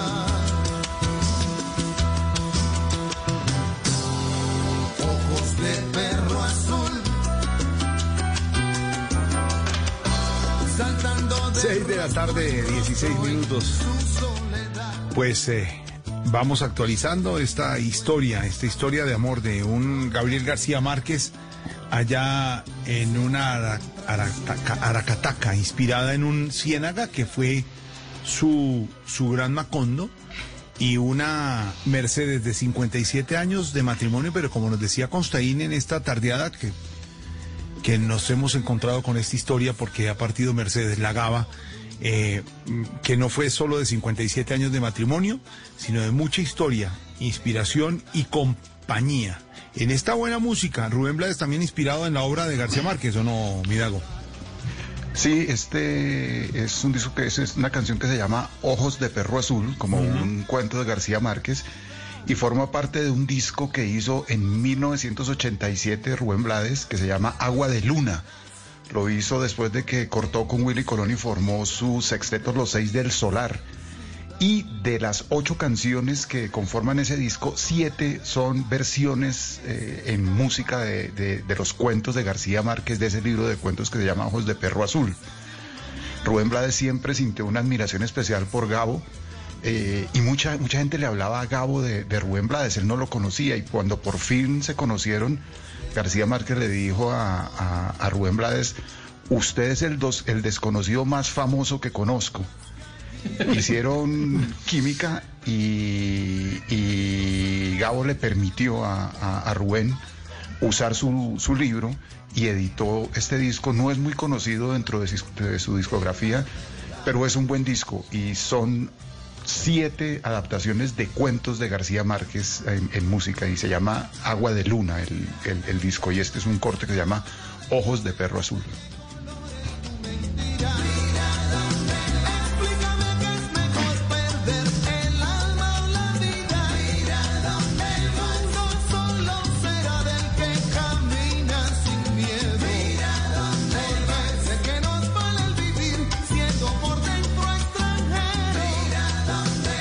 Ese relato de un náufrago para llegar a los cuentos y después a las grandes novelas eh, consta en un gran paso. ¿Cómo pasa, Gabo, de esa parte periodística a esa parte de cuento y de, y de novela? Porque de todos modos, cuando uno lee esas historias en El Espectador y, y en sus primeros años, ve la novela ahí que se le sale por los poros, ¿o no? En la narración periodística. Es que era un narrador nato, tenía el don de la literatura y de la ficción y, empieza por ahí. Lo que pasa es que, o sea, lo que él quiere ser en la vida es poeta, sino narrador y cuentista y, y- e incluso publica un cuento en El Espectador que se lo publica Eduardo Salamea Borda Ulises, pero luego eh, él se va a la costa y, o regresa a la costa después del 9 de abril, que además eh, ese capítulo en las memorias de García Márquez es maravilloso, porque él estaba en una pensión detrás del Palacio de San Francisco el 9 de abril y visto a un personaje muy elegante que se va en un carro y deja en el aire que podía ser el autor intelectual del asesinato de Gaitán. García Márquez se devuelve a la pensión y empieza a sentir un calor infernal y dice, pero yo aquí en la nevera y este calor que es, y claro, era que se estaba quemando el Palacio de San Francisco. Claro. Entonces sale volado, se- sale corriendo con una máquina de, de escribir y ve que están saqueando uno de los almacenes de ropa en la octava, ve que cae un maniquí con un traje de etiqueta, un traje de hombre elegantísimo. García Márquez le quita el traje al maniquí, se lo lleva y se monta en un bus y regresa eh, a Aracataca o, no, o tal vez regresa a Barranquilla, le entrega a su papá ese traje elegante y García Márquez dice que a partir de ahí todas las veces que vio a su papá tenía siempre ese traje del maniquí eh, en la carrera octava de Bogotá. Y, y ahí ya se dedica al periodismo, en, en- primero en el Universal en Cartagena, luego en el Heraldo y luego en el Espectador. eh, Ulises, Eduardo Salamea Borda y Los Cano lo, lo contratan como el gran fichaje. Y hay que decir que como cronista en El Espectador, García Márquez ya era una estrella en Colombia. Hizo un texto sobre la huelga en el Chocó, hizo el relato de un náufrago y después lo mandan, eh, lo A mandan Italia. Ujú. a Italia. A Europa, sí. Jorge Alfredo, Juana está desarrollando un proyecto maravilloso sobre la época de periodista de, de Gabo. Y yo tuve la oportunidad de leer lo que escribió Juana y es de no creer, es un poco lo que decía Constaín, cómo casi que su vida es, es- es una novela. En una reunión me atreví a decir, queríamos vender el proyecto que era incluso más interesante que sus libros pero por ejemplo Juana tiene clarísimo toda, todo el cuento del relato de un náufrago, ¿no, Juana? Porque no nos, los echa- nos echa el En, cuento. en- en esa historia periodística es que se vuelve toda una, una, unas entregas en el espectador, ¿no, Juana? Sí, pero digamos que eso es una, una noticia antes, antes es una gran noticia de, de, de unos hechos que sucedieron en, en, en- en Cartagena y él lee la noticia y empieza a pensar que hay algo que ahí no le suena y hay algo que no le suena y hay algo que no, que, que no- que no está bien y, y realmente hace un ejercicio de, de los que siempre hacía, de investigar y de presionar y de buscar todos los detalles y de hacer como una cosa, una especie de, de investigación policíaca hasta que le encuentra una fisura a la- al relato que tiene el náufrago sobre lo que había pasado eh, y descubre, eh, en, digamos, en, en esa investigación descubre que en, en esa en esa nave de la Armada eh, llevaban contrabando. Y entonces eh, lo descubre porque descubre que hay una mentira y que hay una inconsistencia porque descubre que ah, estaban hablando de un tema climático que ese día no sucedió y empieza a presionar con eso y presionar con eso hasta que el, náufrago quiebra el relato que hasta ahora había tenido que era el, único y el mismo y logra y cuenta lo que realmente pasó y, y es un escándalo nacional es una cosa impresionante y eso lo va haciendo pues en las en una especie de de, de novela por, por entregas y, y tiene una audiencia una, impresionante. Empiezan a venderse y a venderse y a venderse números del espectador para poder seguir qué es lo que está pasando con eso. Y ahí Porque es por descubren que es un, claro, es un, un narrador de, de, de- que, que logra mantener al, al, al, pues al, al lector absolutamente pegado y, y cuando lo mandan a, de corresponsal a Italia, lo mandan un poco además porque eh, la cosa no ha caído también en el gobierno porque descubrió una cosa, pues un, tema de corrupción y, y lo mandan para que empiece a buscar su nuevo su nuevo náufrago, ¿no? Como dice, bueno, ahora queremos la otra novela, la otra, la que viene, la que sigue, la que, ¿no? Otro, otro relato y él empieza a mandar en, en Italia relatos sobre la salud del Papa y le dicen, bueno, esa está bien, pero tampoco necesitamos otra, en otra, hasta que encuentra una maravillosa que reconstruye, es, una, es un escándalo local, un, un asesinato en Italia que nada tiene que ver con Colombia, pero la manera como él lo cuenta y la manera como él lo eh, eh, reedita y, narra hace que nuevamente sea un hecho de la vida real periodístico, pero que él lo vuelve la siguiente gran novela para esa audiencia al espectador. Es increíble y así es la mayoría de sus cosas en, en esa carrera y digamos que todo este tiempo eh, en que él es un gran periodista y que va avanzando en, en las distintas formas de periodismo, se, se carga eh, eh, la idea del libro de 100 años de soledad y, y lo empieza a alimentar y saca otras cosas y lo, lo, lo guarda y lo lleva hasta, hasta esa eh, etapa final en México donde finalmente puede sentarse a escribirlo. Entonces, A los sí, period- es, es fascinante toda la, toda la etapa de él. toda la expectativa periodísca de Dago y Juana de que venía el, el siguiente capítulo de la historia y todo el mundo compraba ese, diario. Imagínese. Sí, Jorge Alfredo y, y- y- y Juan Esteban nos puede ilustrar más ese, ese, ese, ese especie de género que se llamó el folletín. Fue también origen de grandes obras de, de- de la literatura universal, algunas de Dostoyevsky y de Dumas, ¿no? Eh, Juan Esteban, ¿cómo era eso del Eh, folletín en el siglo XVIII? No, pues eh, Dago, es, es, son las, lo que nosotros hoy llamamos las series, nace allí. Eh, las novelas por entregas en periódicos en el siglo XIX eran el gran fenómeno comercial.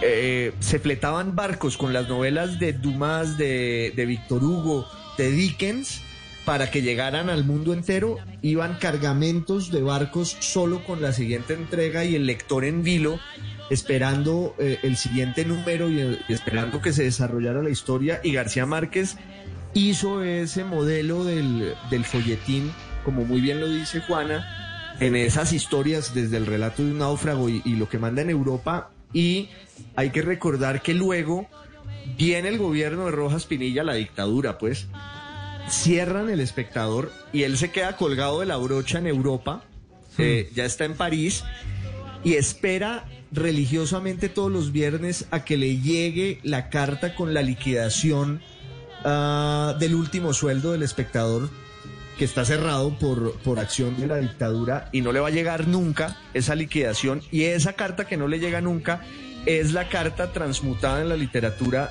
del coronel no tiene quien le escriba. La famosa Sí. pensión del coronel es la carta Claro. que no le llegó nunca con su plata. Sumada también a la, a la pensión del abuelo que tampoco llegó nunca, ¿no? Sí. Uy, esa es Y- mucha historia. Y hay otra cosa, Dago, y es que él pasa también, él tiene un paso por, por La Habana, donde conoce a Félix Becañé. Y donde se reúne con él y le pregunta cómo es que él hace y cómo escribe sus historias. Y ahí él conoce del- de lo que usted y yo sabemos siempre, de cómo esas historias nacen de leer esa literatura a, a las tabacaleras, a las mujeres que hacían tabaco, no sé si se llaman tabacaleras o tabaqueras eh, eh, que les van leyendo los libros de esa literatura universal todos los días para mantenerlas eh, entusiasmadas en el trabajo y para, para que hagan sus tabacos. Mientras los van haciendo, se los van leyendo. Y ahí Félix Becañé em- em- eh, aprende de esa, de esa técnica narrativa y luego empieza a hacer las radionovelas que después terminan siendo las grandes telenovelas, digamos. Ese es como el origen. Entonces, es una vuelta de la dramaturgia completa ahí en, en Cuba con eso. El, sí, el- a, mí siempre ese, esa relación de, de literatura y por llamarlo de alguna forma actividad económica me parece fascinante porque lo que pasaba en Cuba en las tabacaleras era que no, no se podía planificar la producción porque como era un trabajo manual a veces iban las señoras, a veces no iban, nunca tenían un número exacto eh, eh, igual de señoras trabajando enrollando los tabacos y lo que se le ocurre a un dueño de una tabaquera es poner a alguien a contar una historia a la manera de, la Sherezada que interrumpían desde el final para que las señoras al otro día vuelvan y al otro día vuelvan y al otro día vuelvan, entonces logra estabilizar la planta de trabajadoras a punta de estarles contando, como dice Juana, una historia que, que, interrumpían desde el final y enganchan el siguiente día en el siguiente día, que es el mismo principio del folletín y el mismo principio de, de estas crónicas por entregas, que curiosamente tienen un objetivo comercial. Digamos que el- el- el- el- para, para quienes pagaban los folletines en los periódicos, la intención no era que la gente leyera, sino que comprara el siguiente eh, número. Claro, total. Y para los, y para los era que, que- que fuera la, la- la misma fuerza laboral a, a trabajar. Y sin embargo, ahí surgió un, todo, un, todo un género y, unas grandes obras, ¿no? Como, como una relación ahí extraña entre, entre literatura y actividad comercial. Y una cosa que, hace poco contó eh, Rodrigo, el hijo de, de Gabo, en una charla que dio en- para la Fundación de Nuevo Periodismo sobre Gabo y el cine, que es súper bonita y es muy importante, y es que mm, eh, Gabo nunca distinguió ni nunca le dio un, un puesto mayor o menor a la literatura o a la cultura popular. Es decir, para él eran tan importantes las inspiraciones de un bolero o de la música clásica o de una telenovela o de una radionovela y la y, la literatura. Siempre lo importante para él era quien contara una historia y mantuviera una atención y llevara al público a sentir emociones. Si de dónde viniera no no tenía eh, no, lo distinguía y no lo no tenía clasificación de mejor o peor o, o no eran de mejor familia o de peor familia. Y eso es muy bonito y es muy significativo de toda la obra de Gabo porque, porque nunca lo, sí, no, no, no, no tuvo esa posición intelectual de snob que tienen tantos y que desprecian toda la cultura popular. Para él todo era motivo de inspiración, de igual valor. Y ahora que usted lo menciona, se nos fue Gabo, se nos fue la Gaba, pero afortunadamente está su hijo, ¿no? Rodrigo, que es un gran director de cine y de televisión, ¿no? Él, él- él- él- Sí. él se ha movido en el en el medio también de las series, una de las series mm, favoritas mías que se llama In Treatment, es producida, escrita y en algunos, en, en algunos casos dirigidas por él, y es un gran cineasta, es, es un gran director de cine. Historias de mujeres maravillosas ha contado, ¿no? También. Mm. Alguna vez nos contaron en una de esas tertulias en, por allá en Cuapé, Juan Dago y compañeros y oyentes, estaban reunidos y uno de sus hijos estaba haciendo mm, Costaín, una de sus especializaciones en literatura, no sabía nadie, por supuesto, que él era hijo de, de García Márquez, eh, allá en Francia, en Europa. Y estando en esas, preguntaron qué significaba el gallo amarrado a la cama, Costaín, en el coronel. ¿Se acuerda usted de ese gallo amarrado Sí, a la claro. cama? Claro. Entonces, en una de esas, esto contado por ellos es espectacular. Y dice, y me llama mi hijo y me dice, ¿qué significa el gallo amarrado a la cama? Y, y Gabo le dijo, no, pues un gallo amarrado a una cama. Pasa aquí, en un pueblo de la costa. ¿Qué va a pasar? No significa nada. Estaba amarrado. Y, y su hijo va y responde eso y, re- y lo reprobaron.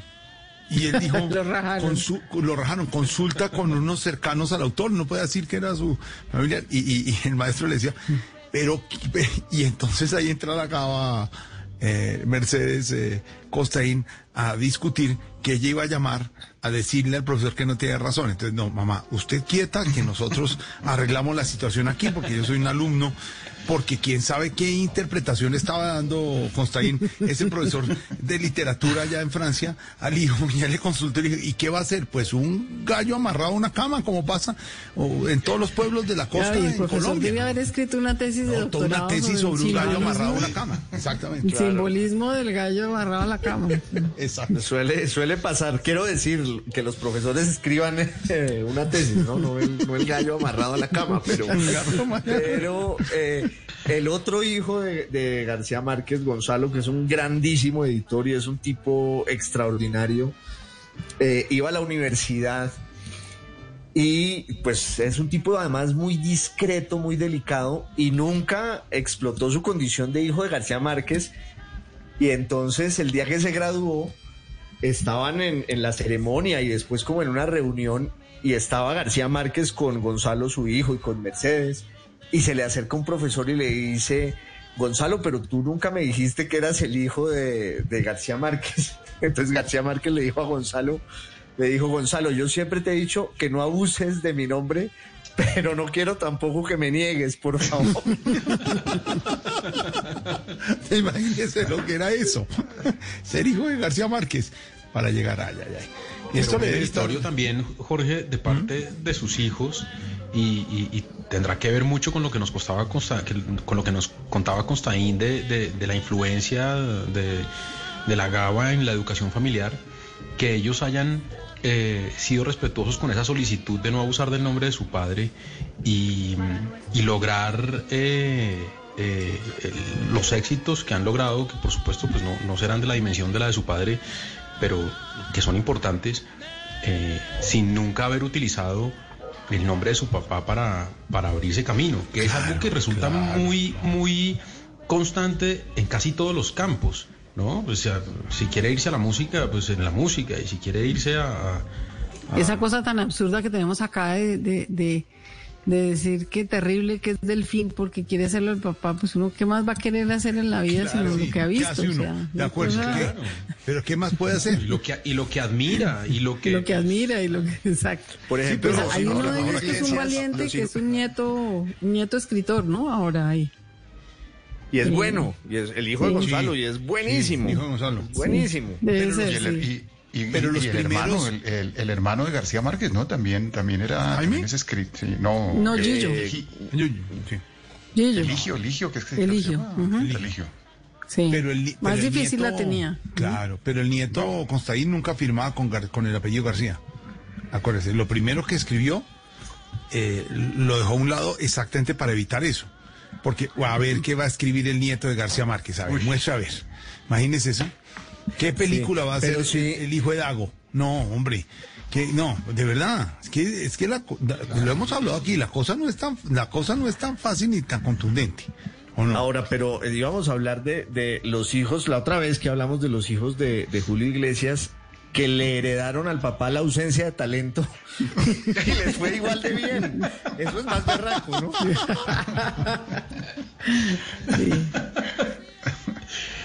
Y le- yo les voy a contar una anécdota. Yo tuve que reunirme con él varias veces por el libro que estaba escribiendo sobre el secuestro de, mi mamá, lo de Noticias de Secuestro. Y una de esas reuniones sucedió en, en Los Ángeles. Y entonces me pusieron una cita en el restaurante de un hotel. Perdón, me dijeron, me recogieron y fuimos a, otro sitio que era un restaurante y llegamos y salió el, el, el, el administrador, pues el de el, el metro, y entonces dice, eh, ¿tienen reservas? Sí, sí. Eh, ¿A nombre de quién? Entonces dice él, del señor García. Y el tipo empieza a mirar la lista y dice, no, aquí no hay nada en nombre suyo. No, no puedo, no puede entrar, no sé qué. Y empiezo yo a sufrir una angustia, a decir, pero señor, ¿cómo le va a decir que no? Y, y él se mantenía, no, tiene que mirar, nosotros llamamos y está a nombre del señor García. Me está diciendo de verdad que el señor García y volvía y miraba y volvía y miraba y revisaba que no, no hay nada, no hay nada, hasta que por fin un cliente lo reconoció. O sea, porque el tipo tenía ni idea y el tipo, y, y, y después ya finalmente se, se dijo, sí, sí, qué pena, siéntese aquí, aquí hay una reserva a nombre suyo. Apareció la reserva de algún lado y él decía, es que Los Ángeles es maravilloso porque es que aquí cualquier mesero es más famoso que yo. O sea, aquí no me reconocen de verdad, de verdad no hay posibilidad de que a uno lo reconozcan. Y mucho menos si dice que es el señor García, ¿no? no. Porque de verdad es una cosa increíble como el nombre fue Márquez, ¿no? Realmente es una Claro. cosa que, que hizo carrera y, y quedó, lo reconocían era por el Márquez y no por el García, ¿no? Ahora, eh, alguna vez en una de esas reuniones porque ustedes saben lo que es tener uno en la redacción del noticiero a Gabriel García Márquez, que entraba al noticiero Costaína a corregir un texto, decía, ¿qué estás haciendo? Y no, un texto de eh, crecimiento económico, que, a Qué ver, angustia. muestra, qué angustia. Entonces uno mostraba el texto. y entonces Gabo arrancaba a corregirle uno y en vez de, ustedes que, que trabajan en televisión, en vez de cortar, alargaba. Y María Elvira y Marisal, las directoras, no le hagan caso, porque si no, no nos alcanza el tiempo. Tienes que hacer esto y contar esto acá. Y pues lo decía Gabo, que era uno de los dueños del noticiero, y pues uno hace caso. Entonces la nota de un minuto diez, Constaín le daba tres minutos treinta. ¿Usted sabe lo que es tres minutos en televisión? Eh, Entonces eh, lo hace así. Y alguna vez. eh, muy, muy queridos y generosos con Mercedes, nos invitaban, vamos a invitar a todos los periodistas a una, a una comida. A la estancia chica, ¿se acuerda Constaín y Paniagua, ahí en, en la Parque Sí, 93, señor, restaurante 93. argentino del gran... eh, El nene Sarnari. por favor, Sarnari. Sarnari, jugador de Santa Fe. Nos hemos reunido en esa, en esa mesa redonda y empezaron a contar cuentos y todos, sí, maestro. Y alguien en el restaurante, lo que le pasó a, a Juana, se dio cuenta que estaba García Márquez ahí. Y arranca la gente del restaurante a pedir fotos. No daba fotos. Pero entonces, lo único que él firmaba, Constaín, no autógrafos, sino libros, ¿se acuerdan? Él firmaba era libros, no lo firmaba un autógrafo. Pues se salieron ahí arriba en, el en la 93, en el norte de Bogotá, para los oyentes que no son de Bogotá, había alguna librería cercana. Arrasó la gente con lo que quedaba de la obra de García Márquez eh, cerquita a las librerías. Cuando salimos había fila, fila ahí en la 93, de gente para que le firmara tocó sacarlo por detrás por lo del, por el sitio de la cocina para llegar al parqueadero porque la gente, digamos, la admiración a García Márquez dijo, yo autógrafo no firmo, firmo libros. ¿Se acuerda que firmaba con una con la flor al lado, Constaín? Firmó Sí, una unos- margarita. Una margarita, unos cuantos, no todos, porque porque imagínense lo que era García Márquez en un restaurante en Bogotá. La gente pasó la voz, se compraron todos los libros para ir a, a firmarlos. Creo, creo que hay una anécdota, que- creo, es una- creo que hay una anécdota, no, no sé si es suya, Costaín, porque ahorita ya se me revuelven las cosas, que tiene que ver con eso de, de- de- de la firma y, y- y de... Sí. y- ah, ok, ok. Fue- es- es- ¿Qué? este cuento es un cuentazo.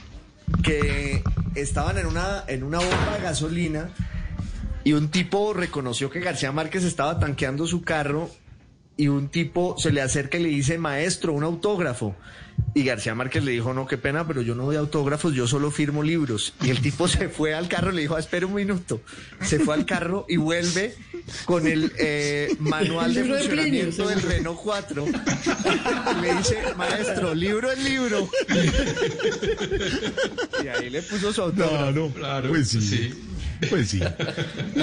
Mucho cuento, bueno.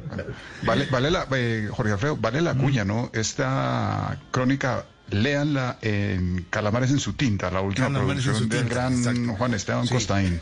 Ya nos llegó el libro, ya lo estamos leyendo. Eh, eh, una amañada, una amañada selección del autor de las columnas que él cree.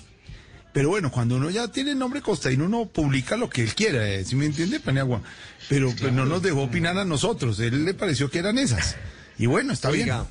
Pero una a propósito de lo que decía Juana del reconocimiento, yo creo que todas las anécdotas de García Márquez son así de buenas como las que han estado contando aquí, pero yo creo que la mejor o por lo menos el significado que esta anécdota tiene para quienes conocen el ambiente cultural en México es muy grande. Y es que una vez sale García Márquez de un restaurante y se le acerca un vendedor de lotería y empieza a decirle, cómpreme señor, cómpreme la lotería. Y García Márquez iba caminando hacia su automóvil y, y el lotero al lado, cómpreme, cómpreme la lotería, señor, usted que es tan famoso, cómpreme lotería. Y García Márquez le dijo, a ver, dime si yo soy tan famoso, ¿quién soy yo? Y el lotero empieza a chasquear los dedos, un lotero mexicano, y le dice, usted es, usted es, y le dice al final, usted es ese que es como Octavio Paz, pero mejor.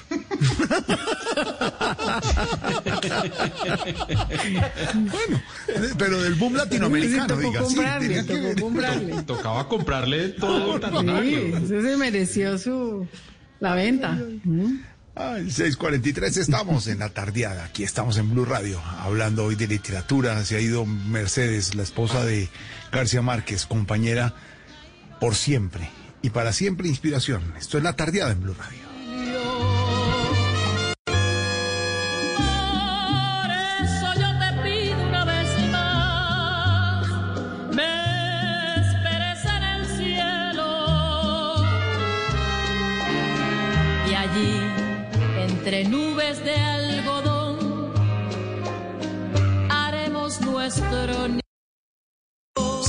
En La Tardeada de Blue Radio. Si es humor, Te saluda el empresario de artistas. Deje de inventar. Alfredito, mi Decir hermano. cosas de Mauricio. Ahora Daniela Arroyave, su asesora financiera. Digo, ¿Cómo se encuentra usted en el día de hoy, don Carlos Alfredo? Pretty boy de los peliapestados.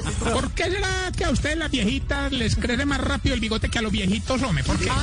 Y una pizca de pseudoefedrina y paracematol. Me, me hace un favor, doctora Fernanda. Favoreciendo la infidelidad. Muy bien, don Esteban. A propósito, hace rato que no te veía, Ramón, porque mm, me queda viendo, mijo. Pues mientras Uribe está tuiteando, yo estoy haciendo historia. Claro, historias de Instagram. Un estudio realizado por el sexólogo argentino Juanpi Jacorta. Dos problemas graves, básicamente. Las minas y los compañeros marihuaneros. Pues las minas porque nos quebraban las patas. ¿Y los compañeros? Porque se fumaban las patas. A ver, para todos mis compañeros de Voz Populi Radio, a Mereucilio, a Lorena, a Liliana, a Dieguito Briseño, a Santiago Rodríguez, a Osquitar, a Don Camilo Cifuentes, a Tamayito en Medellín, a Loquillo, a Don Elkin, a Diego, a Comino, a Salpicón, a Juanpa, a Cuervo, a todos, un abrazo. Gracias por ponerle una pizca de humor a nuestra dura realidad. Voz Populi, de lunes a viernes desde las 4 de la tarde. Si es humor, está en Blue Radio, la nueva alternativa. ¿Qué tienen en común? Egan Bernal, Rigoberto Urán, Nairo Quintana, Superman López, Sergio Higuita, Daniel Martínez, Winner Anacona, Dayer Quintana, Rubén Darío Arcila. En una tierra capaz de parir fenómenos, en cada recodo de cualquier camino. Que todos estarán desde Francia, en el Criterium Dauphiné, en Blue Radio, acompañando a los ciclistas colombianos siempre. Blue Radio, la nueva alternativa. Seguimos en La Tardeada de Blue Radio.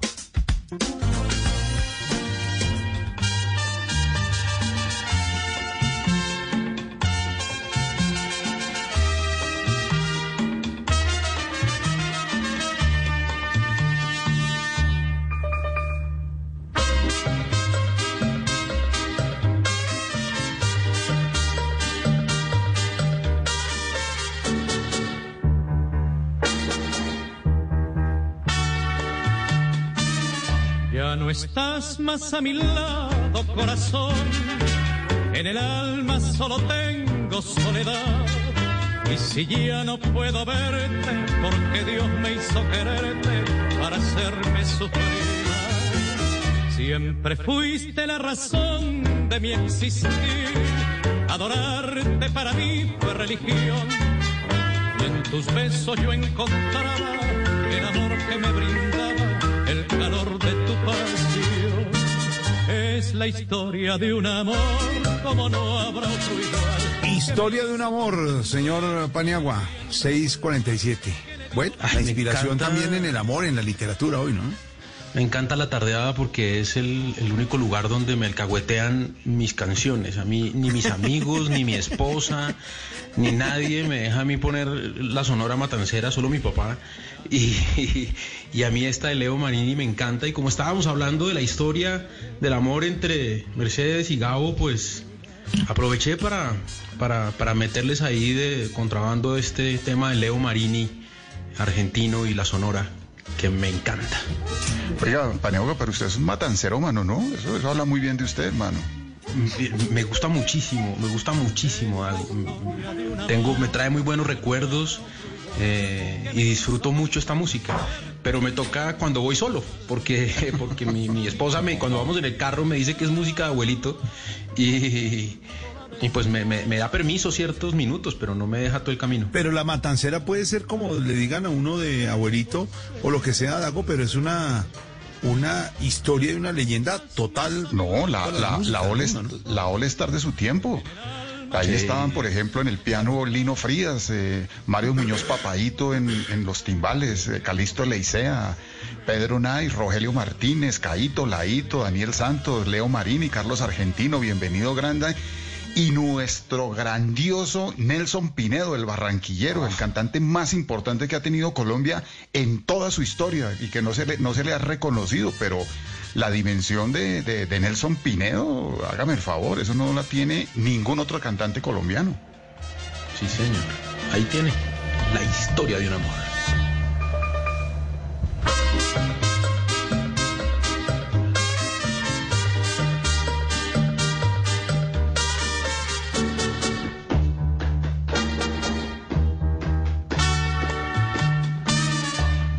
Estás más a mi lado, corazón.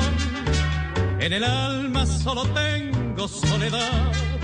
Y si ya no puedo verte, porque Dios me hizo quererte para hacerme sufrir.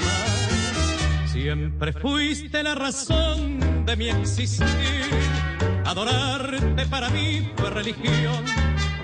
Y en tus besos yo encontraba el amor que me brindaba, el calor de tu pasión. Es la historia Sonora Matancera a esta hora, señor Don Dago. Escuche esto, escuche esto. que me hizo comprender todo el bien, todo el mal, que le dio luz a mi vida.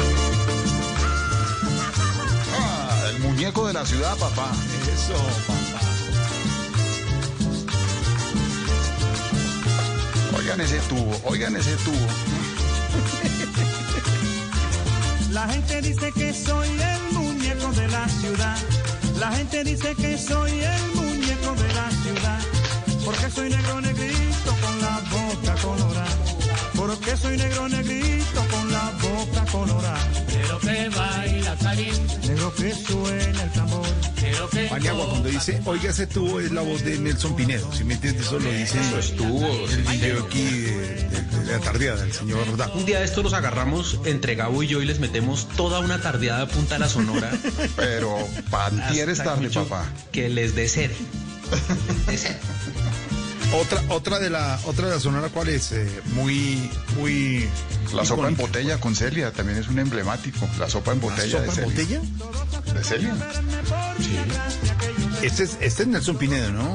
Claro, claro, claro. Dieguito. Al golpe de la tambora yo les bailo este merengue. Al golpe de la Oiga, oiga eso. Ahí está.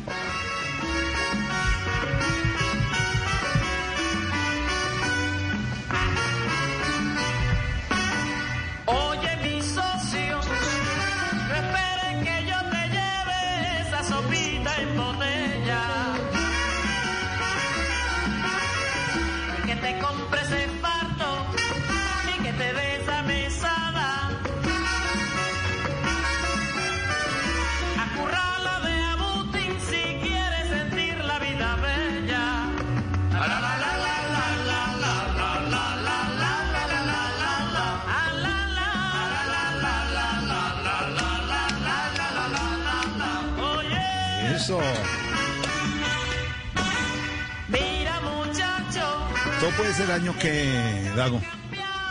Todo puede ser. Esos son los 50, esos son los, 50, los, ¿no? los- los años, sí, finales de los 40, comienzos de los 50.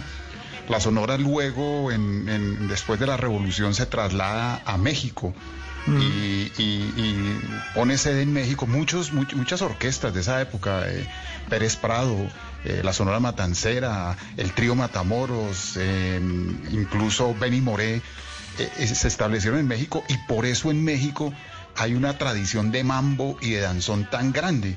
Si usted mira todas las películas de los años 50 de Cantinflas, de Tintán, de Resortes, siempre el espectáculo musical es un danzón o un mambo. Y, y- y- los, y estos cómicos bailaban muy a su manera el mambo y el danzón. Y Pérez Prado lanzó su, su, su- su mambo, su, su estilo de mambo, desde México. Y luego Celia Cruz viaja de México a Nueva York, pero hizo esa escala en México. Pero cuando vino la revolución, todos estos grandes músicos salieron fue para México, entre ellos la Sonora.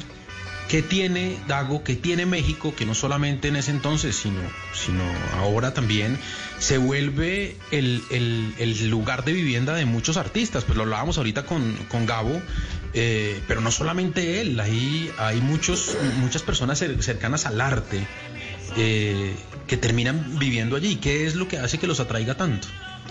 Pues en- en- a nivel de la música y de la música popular, que es un gran mercado, ¿no? Creo, creo que es un mercado que, sí. Que no tiene, no, no, no, no, que no, quizá comparable con el brasilero. nunca. Mm. Exacto, con el brasilero. Y a nivel de la cultura, no sé, Costaín, ¿qué, qué, qué es lo que atrae de, de- de México o que, o, que, o que siempre ha sido como un foco a donde llegan muchos, muchos, muchos artistas, muchos escritores, muchos... Pues yo creo que tiene también que ver con la obra política y cultural de José de Vasconcelos, que hizo como de la revolución, o hizo dentro de la revolución, le dio un lugar a la literatura y al arte que no tenía en ningún otro país, con una serie de estímulos económicos que hacen posible allá que uno sea artista sin morir en el intento y escritor, y por eso pues allá se van todos.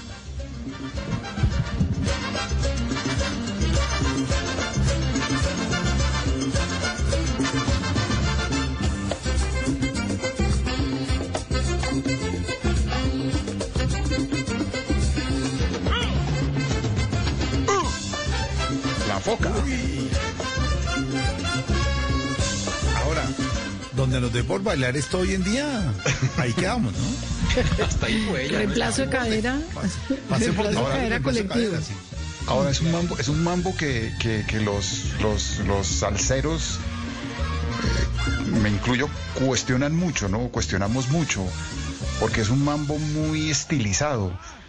Casi mu- mucho, eh, de hecho Pérez Prado hace mm, equipo con, con Kleiderman y con eh, eh, estas orquestas de música ambiental y muchos de los de los consultorios odontológicos están alimentados de, de ciertos mambos de Pérez Prado que son Sí, lo que, pero lo que era un espectáculo era verlo a él, ¿no? Claro, la foca. Dirigir la orquesta era una maravilla, eso sí. Y tuvo una gran época cuando estuvo con él Benny Moreno, hicieron, hicieron grandes mambos los dos, pero luego sí se, se, se estilizó mucho y... y- y- y- Se liofilizó.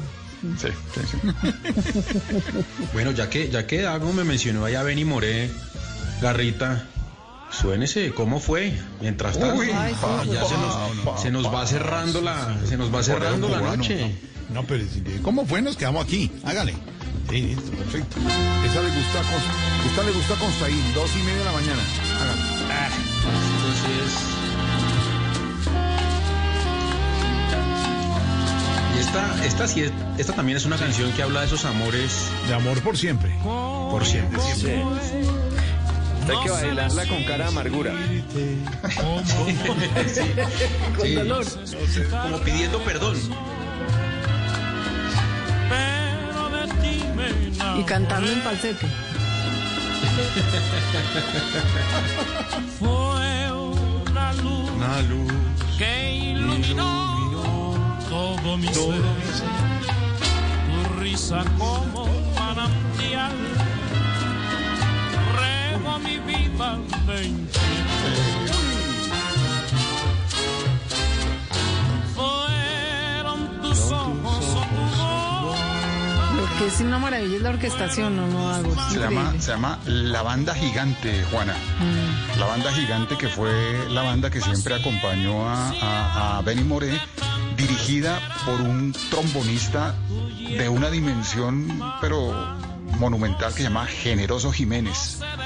De hecho, en, en- en- en un tema de, de- del Benny Moré que se llama Qué bueno baila usted, el Benny le canta Generoso, qué bueno toca usted. Eh, eh, Paniagua, usted sí sabía que hubo una cantante colombiana en la Sonora Matancera, ¿no? Que se llama Gladys. Julio. Sí, señor. Que hizo, que hizo un tema que se llama Playa Blanca. Realmente grabó dos, dos, dos temas solamente, uno que se llama Playa Blanca, el otro ahorita no me acuerdo el nombre, pero, pero barranquillera ella y, y- y- y- y se dio el lujo de haber sido cantante de la, de la nómina de, de- de la Sonora Matancera. ¿Cómo fue? Paniagua, ¿cómo es que es la canción de, de la vecina? ¿Cómo es? La canción de la vecina. Ay, Sí, sí. Pero Que cuando, la que cuando el vecino sale, la mujer mete a otro entre la casa, ¿no? ¿Cómo? Es lo que se llama la quemona. ¿Ah? ¿La quemona? Sí, conoces la ya voy a mirar. Oh, tu voz. Mona y Tu voz, tu voz, fue tu voz. Por la impaciencia de tanto Uy. Esa es. Nada que da Paniagua, no.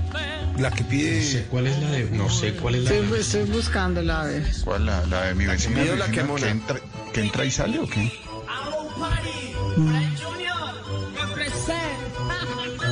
Probablemente estoy equivocada y no se ven ni morir, pero ya les, ya les voy a decir. Uy, no, garra, pero no tiene nada. bajón, hermano. ¿Cómo nos- se acabó la. Prendieron las luces. No, no, no. Prendieron las luces. Se fue esta Oigan, esta No, amarilla, amarilla, amarilla para la garra. Literatura, aquí está. Amarilla para garra. No fue Garra, fue, fue, fue Constaín. Garra simplemente complace. Uy, Costaín, hermano, pero ¿cómo así, loco, hermano? No se haga eso. Prendió- nos prendió los aspersores. Bueno, Bueno, muchas gracias, de verdad. Bueno, muchas gracias. Toda la gente linda que ha estado en esta fiesta. muy bien, la verdad que sí, vamos cerrando esta linda tarde. Eh, También ponga la cara, ¿qué fue lo que puso ahí, hermano? sí, ¿Dónde está la explíquenos, gente por favor. linda? La gente linda. ¿Qué barrio nos llama? Oigan la Nos vamos para el historia. con- Nos vamos para el concierto de la calle en este momento, la calle. Por eso que ¿Qué es tengo a mi marido de cabrón. Hágale papito, dale sin parar. Dale como perro que me esposo va a llegar, así que ¿Qué hágale te pasa? papito, dale sin parar. Dale como perro que mi esposo va a llegar. Dele, dele, dele, dele, dele, Para que, dele. para, que se, para que se den cuenta del tipo de ecléctico que es el amigo Costaín, ¿no? Él tampoco discrimina como Dago, él, él- él de donde venga. Él no le. Y me criticaban a mí hace ocho días porque quería ser de la tuna. No, critiquen a Costaín. No, no, no, no, no, no, no, pero es que lo de la tuna sí no tiene perdón de Dios, sí, Vargas, hermano. Sí, me mamo el reggaetón, pero la tuna no, hermano. La tuna. Pues Es que la tuna ni borracho, el reggaetón sí. No, pero, pero yo hago una aclaración. Señor Costaín, que comenzamos hoy compungidos con la obra de García Márquez, toda la historia, para llegar a esto. Una- todo esto- No, a- a- acá se dijo que García Márquez celebraba la cultura popular. Yo creo que él había estado muy contento con la que García Marquiano. Costaín es un García Marquiano, él también celebra sin importar el. No, todos, póngala de nuevo, Garra, para comenzar antes de irnos. Entonces dicen, pues sí, en esta historia, la literatura y todo, porque esta es la música de Costaín en la tardeada, escuchen. Sí, señor, vamos. Allá como él sale toque toque por la puerta de atrás y sale bien caripelada. Ella abrirle la puerta diciéndole al mozo. Ay, mi amor, casi no llega. Pase, chica, recuérdese un rato porque hoy le vamos a dar de seguir hasta las cuatro. Entra Don Sega, se acuesta y se relaja. Y ella va y le lleva el desayuno en la cama diciéndole. Papi, te quiero para mí. Y el desgraciado de tu marido Se muere sin salir. Encienden el estéreo y suena en la del ella empieza a hacer strict Y moviendo este trasero con mucha sensación Diciéndole al mozo arráncame el calzón. El malvado emocionado va y le muerde la cadera Y ella, él le dice Esto es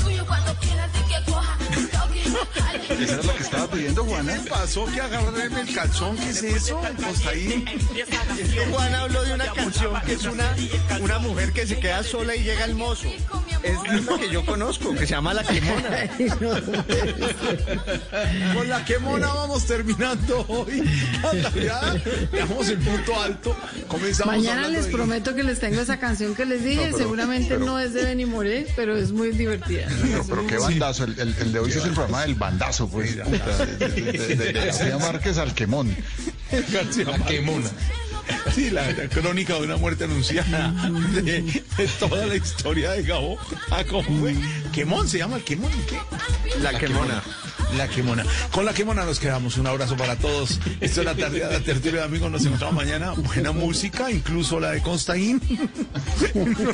Un abrazo para todos.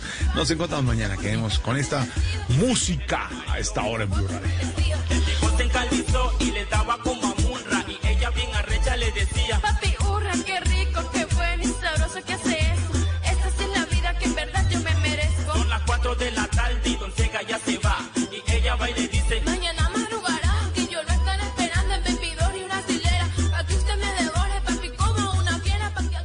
Hangouts, Zoom, Teams. Ahora está de moda reunirse virtualmente. Pero ¿cómo hace de falta una reunión entre amigos para una buena tardeada? Por eso vamos a reunirnos en Blue Radio para La Tardeada. Una reunión para conversar, compartir y volvernos a encontrar. Reunámonos este sábado y domingo en Blue Radio para La Tardeada con Juana Uribe, Juan Esteban San Pedro, Juan Esteban Costaín, Hernando Paniagua, Dago García y Jorge Alfredo Vargas. 5 a 7 de la tarde. Blue Radio, la nueva alternativa. It is Ryan here, and I have a question for you. What do you do when you win? Like, are you a fist pumper? A woohooer, a hand clapper, a high fiver. I kind of like the high five, but if you want to hone in on those winning moves, check out Chumba Casino. At chumbacasino.com, choose from hundreds of social casino style games for your chance to redeem serious cash prizes. There are new game releases weekly, plus free daily bonuses. So don't wait. Start having the most fun ever at chumbacasino.com. No purchase necessary. Group. Void were prohibited by law. See terms and conditions. 18 plus.